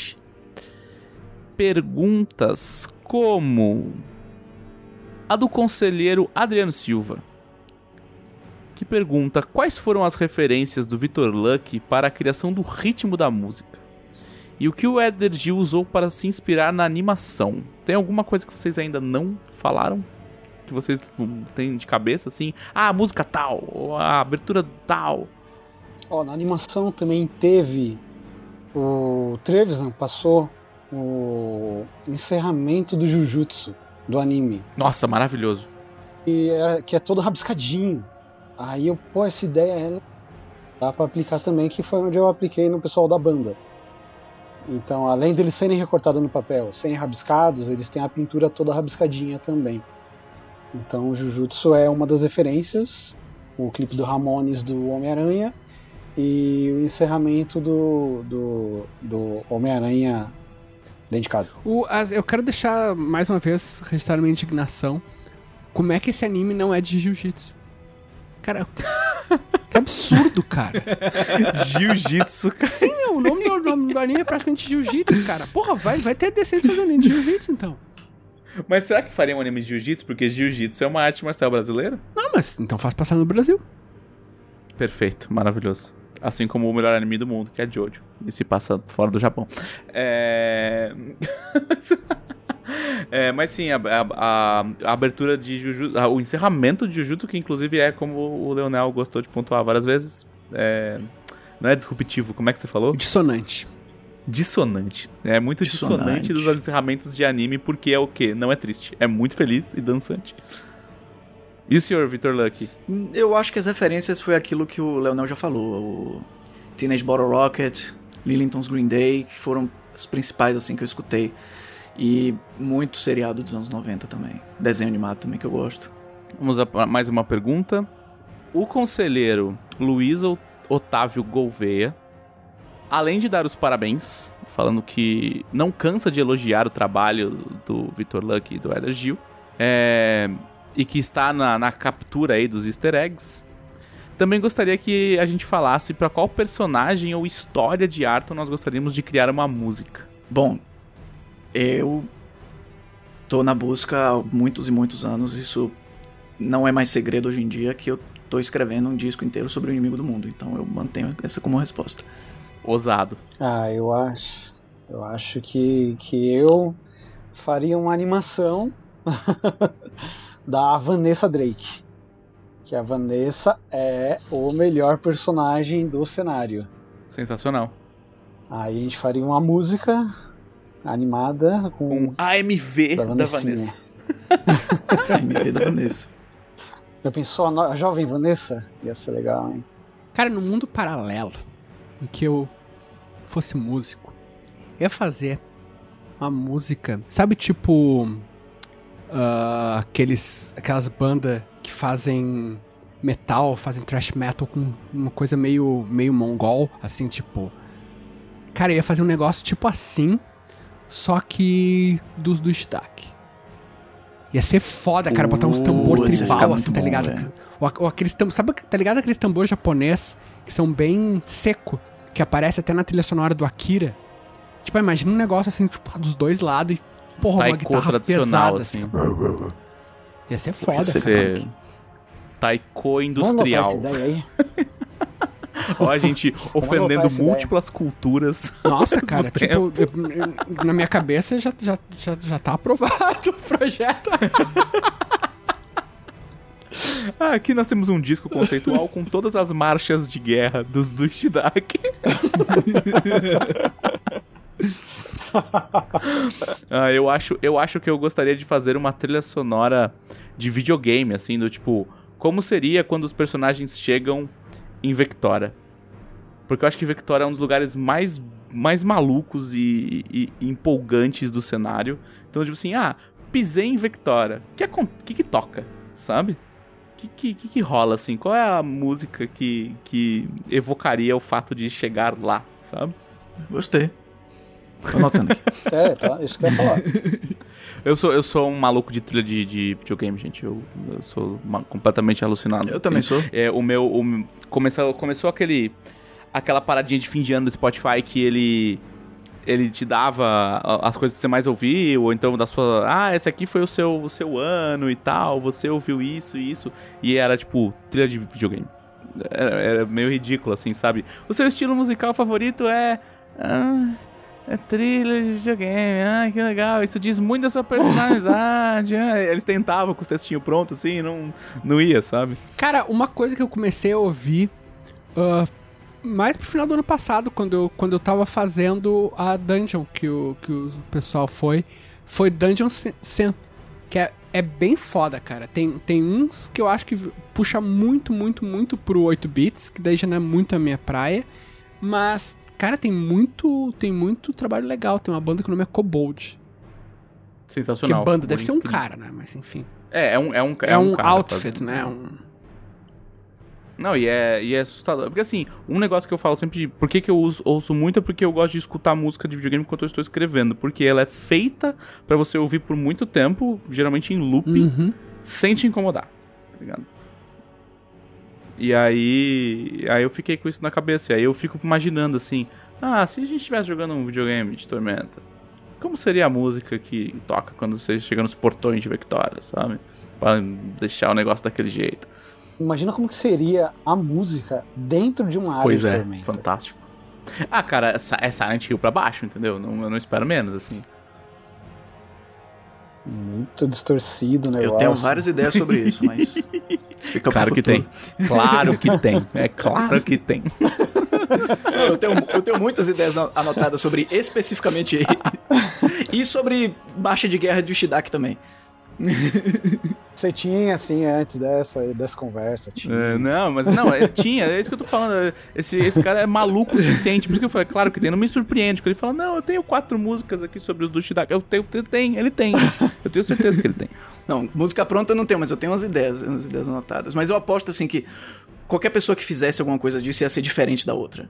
Isso que é legal Total, também. cara, total. O conselheiro Leandro Carvalho quer saber qual a origem do nome Victor Luck. Ah, isso daí é uma mistura de Ed Sortudo do H horrível. Nossa, cara, é a O- primeira pessoa no mundo que eu vejo fazer referência ao Ed Sortudo do Hagar Horrível, cara. Eu achei que só eu lembrasse disso. É, Tem uma outra, uma outra referência também que eu não estou me lembrando agora, que é outro personagem que também tem sortudo no nome, mas eu não tô conseguindo lembrar, e o Luigi Sortudo. Luiz Sortudo, legal. Eu uso esse nome, esse codinome há muitos, muitos e muitos e muitos anos. Tá respondido então a dúvida do conselheiro Pedro Ramos, que perguntou se você era descendente distante de Luigi Sortudo. Ok. Tem uma outra pergunta aqui do conselheiro Davis Pereira, que ele quer saber rapidamente como quer jogar a jornada heróica mestrado pela Camila. É maravilhoso, cara. É maravilhoso. Eu não tô falando isso só porque a Camila tá no chat aqui assistindo, e nem porque eu faltei a sessão pra estar aqui no Ela já podcast ameaçou hoje, mas a minha é integridade física por isso. incrível. É absurdamente incrível. Tanto a aventura quanto a mestre é... Se, você- se um dia você tiver a oportunidade de jogar com a Camila Gamino, jogue. Não, eu gostaria dessa oportunidade, sabia? Eu deixo isso muito claro no meu Twitter. Você já jogou, é? Com ela mestrando uma vez só. Uma vez só. Mas foi na guilda, eu não podia avacalhar. Foi na guilda do, do, do- que ela fazia parte, eu não podia Ah, ser tá. eu mesmo. É, Podia ser eu mesmo. eu tinha que, eu tinha que, eu tinha que Olha colocar os isso. pezinhos de treinamento, assim. Olha, rapidinho, só pra dar uma- uma- um parêntese aqui. No chat, alguém lembrou que o outro personagem sortudo que eu queria falar era o Lucky Lucky. era o Lucky, Lucky Luke. É o Lucky Luke. É a minha terceira referência que eu tinha esquecido.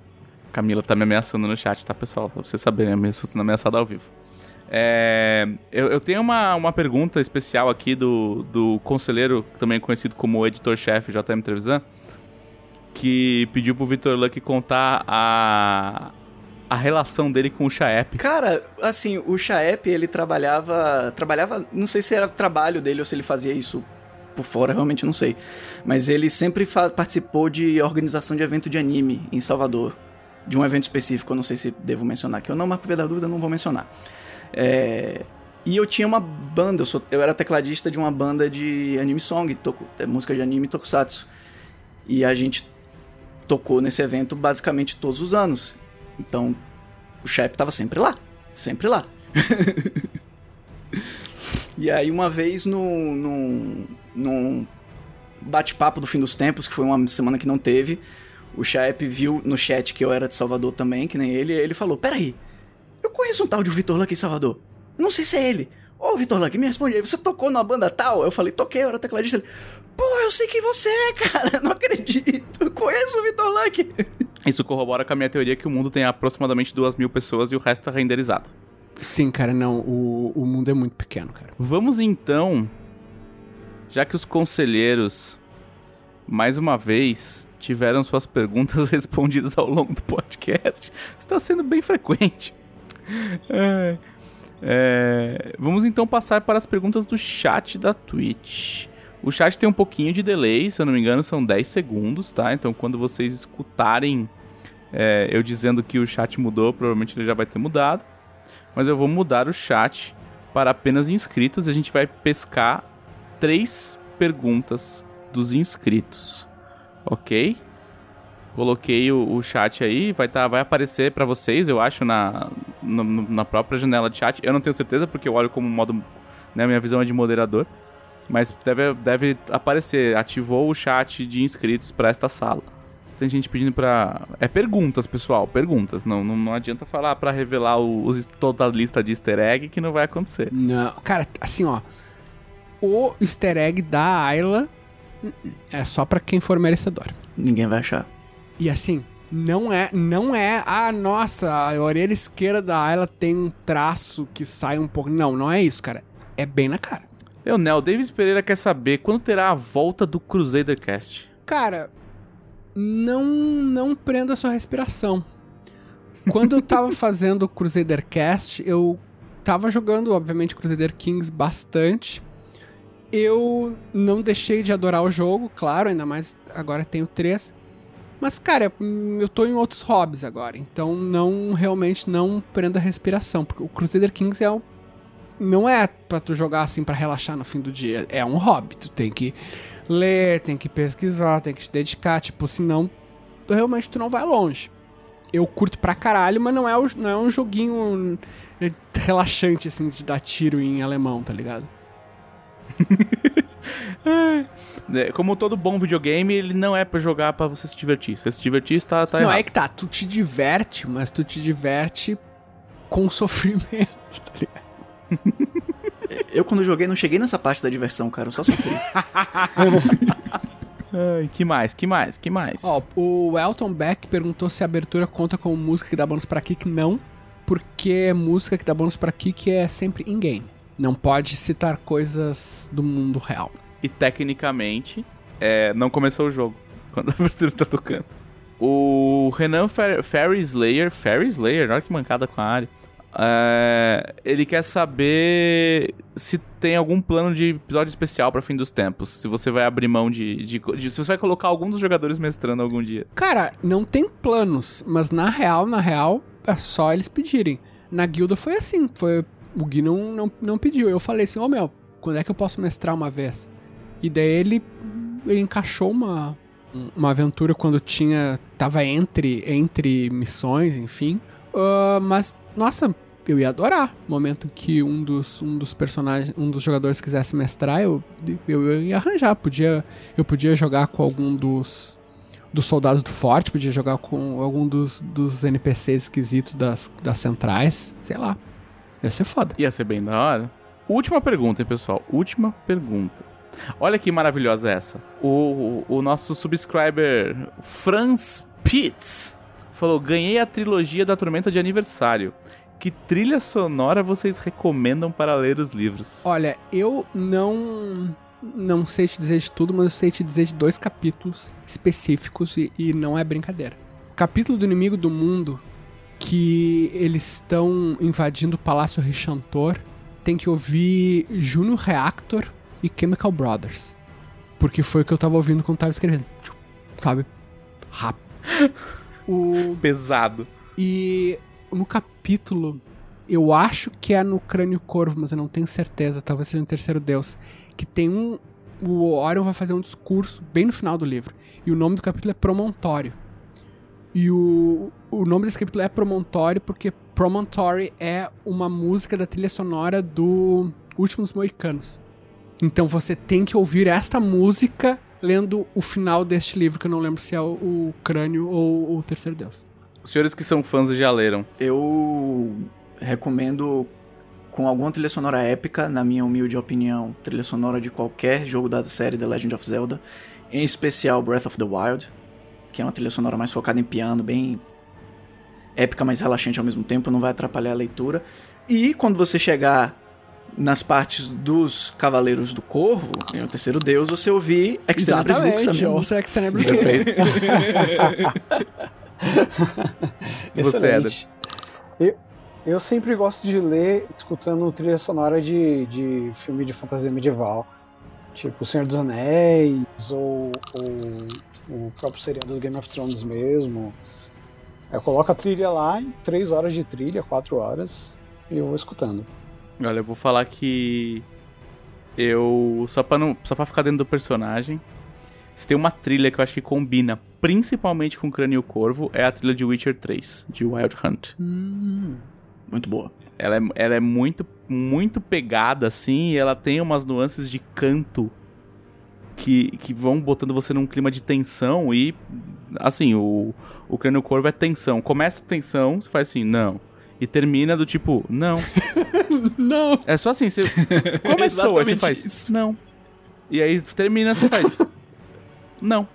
É isso, É, não, não quero pra mim. É, eu vou, e, e eu, eu- Não quero pra mim. Tem uma, uma música muito específica também que que eu gosto de que é chama é a trilha do, do reator no comecinho de Final Fantasy VII né é a trilha que, que você tá começa você começa a invadir o reator lá na base da Shinra e tem um momento muito específico que é do do, do primeiro livro do inimigo do mundo que é uma das partes que mais me marcou, que é o albino na casa de um casal de idosos.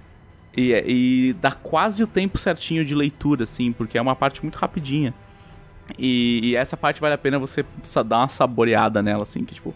É, eu já falei, eu falei isso pro Leonel quando eu tenho, eu tenho uma primeira edição assinada por ele, assim, que, quando a gente tava fazendo um evento toda vez. E eu, eu sempre falei pra ele, falei, cara, é, eu não sabia que dava pra escrever fantasia em português até eu começar a ler o. o- assim, que dava pra fazer isso com, com fantasia em português, até, até eu ler essa parte, assim. Tem essa é uma parte que me marcou profundamente, que é quando você troca de capítulo, escreve uma frase e troca de capítulo de novo. então, tá cara, eu vou. eh, Eu, eu já falei isso, mas eu vou. Sempre que isso, que é, que é- isso é citado, eu, eu roubei de um amigo meu. o. Tem o. o- não sei, o pessoal, o pessoal eu acho que meio que já não, já não é velho o suficiente pra lembrar. Mas tinha um fanzine por e-mail na época, nos primórdios da internet, que era o Cardoso Online. Que não era do Cardoso do que é famoso hoje em dia na internet. Que era daqui de Porto Alegre, acho que 97, 98 por aí. E esse cara, o, o Cardoso, que não é o Cardoso famoso hoje em dia, que é o André Xarnobai, ele foi meu colega de oficina. De oficina literária. E a gente tá, tal, ficou amigo e eu li uns contos dele. E tinha um que era acabava exatamente assim. Tipo, ah, então eles imaginou se seria rápido o suficiente pra fugir. Divisor, não era. E daí eu, pá, cara, eu vou roubar isso. E daí eu mandei, eu falei, ô meu, vou roubar o final daquele teu conto. Ele, não, pode, pode roubar, pode roubar. ele, hoje em dia, ele é tradutor, acho que da Companhia das Letras. Com certeza ele é tradutor profissional, mas acho que é da Companhia das Letras. É, a, a, a música. Pô, não, não, não, não sou mais seu fã. a, música, a música que eu falei chama Mako Reactor. M-A-K-O. E assim, é, é muito esse clima, assim, de tipo. Ninguém sabe o que vai acontecer, tá todo mundo enfrentando uma situação bizarra e. Meu Deus, e agora, sabe? O crânio corvo começar com não e terminar Excelente. com Não, não, é é isso. Que a primeira parte faz. Ah, não, não é possível. E a última você faz, não, não é possível. Mas eu ainda gosto, eu, Eu ainda acho que o meu, que o meu com feedback favorito Termina com de não é livro. possível, mas no meio tem um eita. É verdade, tem múltiplos eitas. Tem múltiplos Eita. eitas. Não, não tem. eita. É, vários eita. eita. E o, o meu feedback favorito de, de livro do Leonel é, foi lendo a Flash de Fogo. Que, que eu, eu, eu publiquei, acho que acho que foi no Twitter, que eu falei assim: cheguei numa parte específica da Flash de Fogo que eu não sei se eu quero dar um abraço no Leonel ou se eu quero dar um soco nele. Acontece. Então é isso, pessoal. É, considerações finais aí, abraços, felicidades. Digam onde as pessoas podem encontrar vocês. Pode começar pelo seu, seu, seu Leonel, que já é de casa. Então, pessoas, sempre arroba Leonel Caldela nas redes sociais. Não me procurem no Facebook, porque eu, embora esteja lá, eu procuro ficar longe. Ahn, e, olha, sigam o Éder e o Vitor. Realmente acompanho o trabalho deles, que é muito legal. Sigam a Karen no Instagram, campanha Arrasta a Karen pra cima. Cara, a É. Karen, ó, se você está ouvindo isso ao vivo, está ouvindo isso quando o podcast for publicado, passou o tempo. Mas pra quem tá ouvindo isso ao vivo, cara, a Katyusha, no último episódio do Fim dos Tempos, ela espontaneamente, sem a gente ter combinado nada, ela deu início ao projeto Tormentinder. Tormentinder, é verdade. Tormentinder, cara, é a, que ela vai tentar, ela e a Karen vão tentar ah, ser casamenteiras do público de Tormenta, cara. Então a Karen, no, no Instagram dela, arroba Karen Soarelli, ela abriu, ela fez um post que para as pessoas deixarem comentários e os comentários é pra ser tipo vender o próprio peixe. E daí elas vão julgar os perfis das pessoas e vão tentar fa- fazer match. Com as pessoas. Cara, vai ser genial. Sensacional. sabe? Tá solteiro, meu. Maravilhoso. Tá solteira. Vai lá, cara. Eu, eu, eu O super perfil recomendo. oficial da editora também tá apoiando ali. Se você for seguir o, o perfil da editora, arroba é, Jambô Editora, também tá apoiando. Pode ser você. Pode ser você. Seu Éder, Certo. Ah, vocês podem me seguir no Twitter, tá? Como arroba Eder 2Ds, underline Gil com dois L's. E, nossa, foi o trabalho mais legal que eu já fiz até hoje. Eu coloquei lá no Twitter isso. Foi a realização de um sonho. Foi muito divertido todo o processo, trabalhar com os meus ídolos. Foi algo mágico. É, E é isso, gente. Tudo muito legal. A recepção do público também é algo mágico demais. Tudo muito legal, gente. Valeu demais por isso. Valeu, Vitor, pela parceria. Foi muito legal trabalhar com o Vitor no, no trabalho dele, no, no- no material que ele fez. É, foi uma responsabilidade muito grande quando eu recebi. O Gui me mandou a música e eu, caramba, isso tá incrível. E daí. E foi, foi, foi demais, cara. Valeu, gente. seu Vitor Luck, que não é um sósia e não é uma voz gravada. Bom, é isso. Se vocês quiserem me seguir, arroba VictorLucky no Twitter ou Instagram. Eu sou mais ativo no Twitter. É, Foi um trabalho maravilhoso ser parte disso. Eu agradeço demais a confiança que o Leonel teve em mim, que o Guilherme e o Trevisan tiveram e ver o que o Eder fez com algo que eu produzi é indescritível, porque eu não poderia ter pedido um acompanhamento melhor pra minha música do que a animação que o Eder fez. E eu queria dizer pra todo o fandom de Tormenta que tá aí, eu já falei isso antes, só que não tão publicamente assim. Façam as coisas. Façam as coisas. Você quer fazer fanart? Faz fanart. Você quer escrever poesia? Escreve poesia. Você quer fazer música? Faz música. Mas façam as coisas. E no mínimo, você tá melhorando naquilo que você faz. E no máximo, pode ser que um dia você faça alguma coisa assim pro projeto que você tanto admira. Então chegamos todos aqui é, fazendo coisas. né? Exatamente. O, ah, eu vou, vou dar um adendo aqui para pro que o Vitor falou, cara. No caso, o Vitor e o Éder são profissionais, fizeram um trabalho muito bom, nível profissional, muito bem feito. Mas não tenham medo de ser ruins, pessoal. O hobby, tu não tem obrigação de ser bom. Eu, tenho- eu tenho batido bastante nessa tecla em relação a mestrar, mas vale pra tudo na vida, cara. Eu sou ruim nos meus hobbies, eu não sou bom. E foda-se, tá ligado? Eu me divirto pra caralho. Então, meu, não precisa. Tu não precisa estar num nível do Vitor, do Éder, pra exercer o teu hobby, pra tocar tua música, fazer tua animação, desenhar, escrever tua poesia. Não, cara. Faça porque isso te faz bem. Sabe? Tu tem direito e a gente. O amor que isso tem vale muito mais como hobby do que a, a própria qualidade, o próprio aperfeiçoamento, cara. Sabe? Realmente do it yourself, porque os outros não vão fazer o que tu faria. Eu- pa- parece papo de coach, mas não Mas é, é, porque é bem isso. Ninguém tem exatamente as suas referências e a sua vivência. Então nada que qualquer outra pessoa faria vai ficar igual ao que você faz. Principalmente no RPG. E RPG é pra isso, pra criar coisas. E destruir. E destruir, gosto bastante dessa parte também. ah, eu sou o Felipe Della Corte, você me segue, me segue nas redes sociais como Ctrl Alt dela, tudo junto.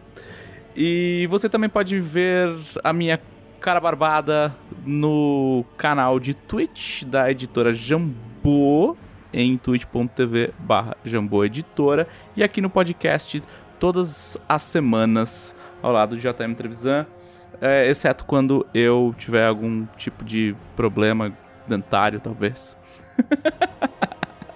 Este foi o podcast da revista Dragão Brasil, a maior revista de RPG e cultura nerd do país.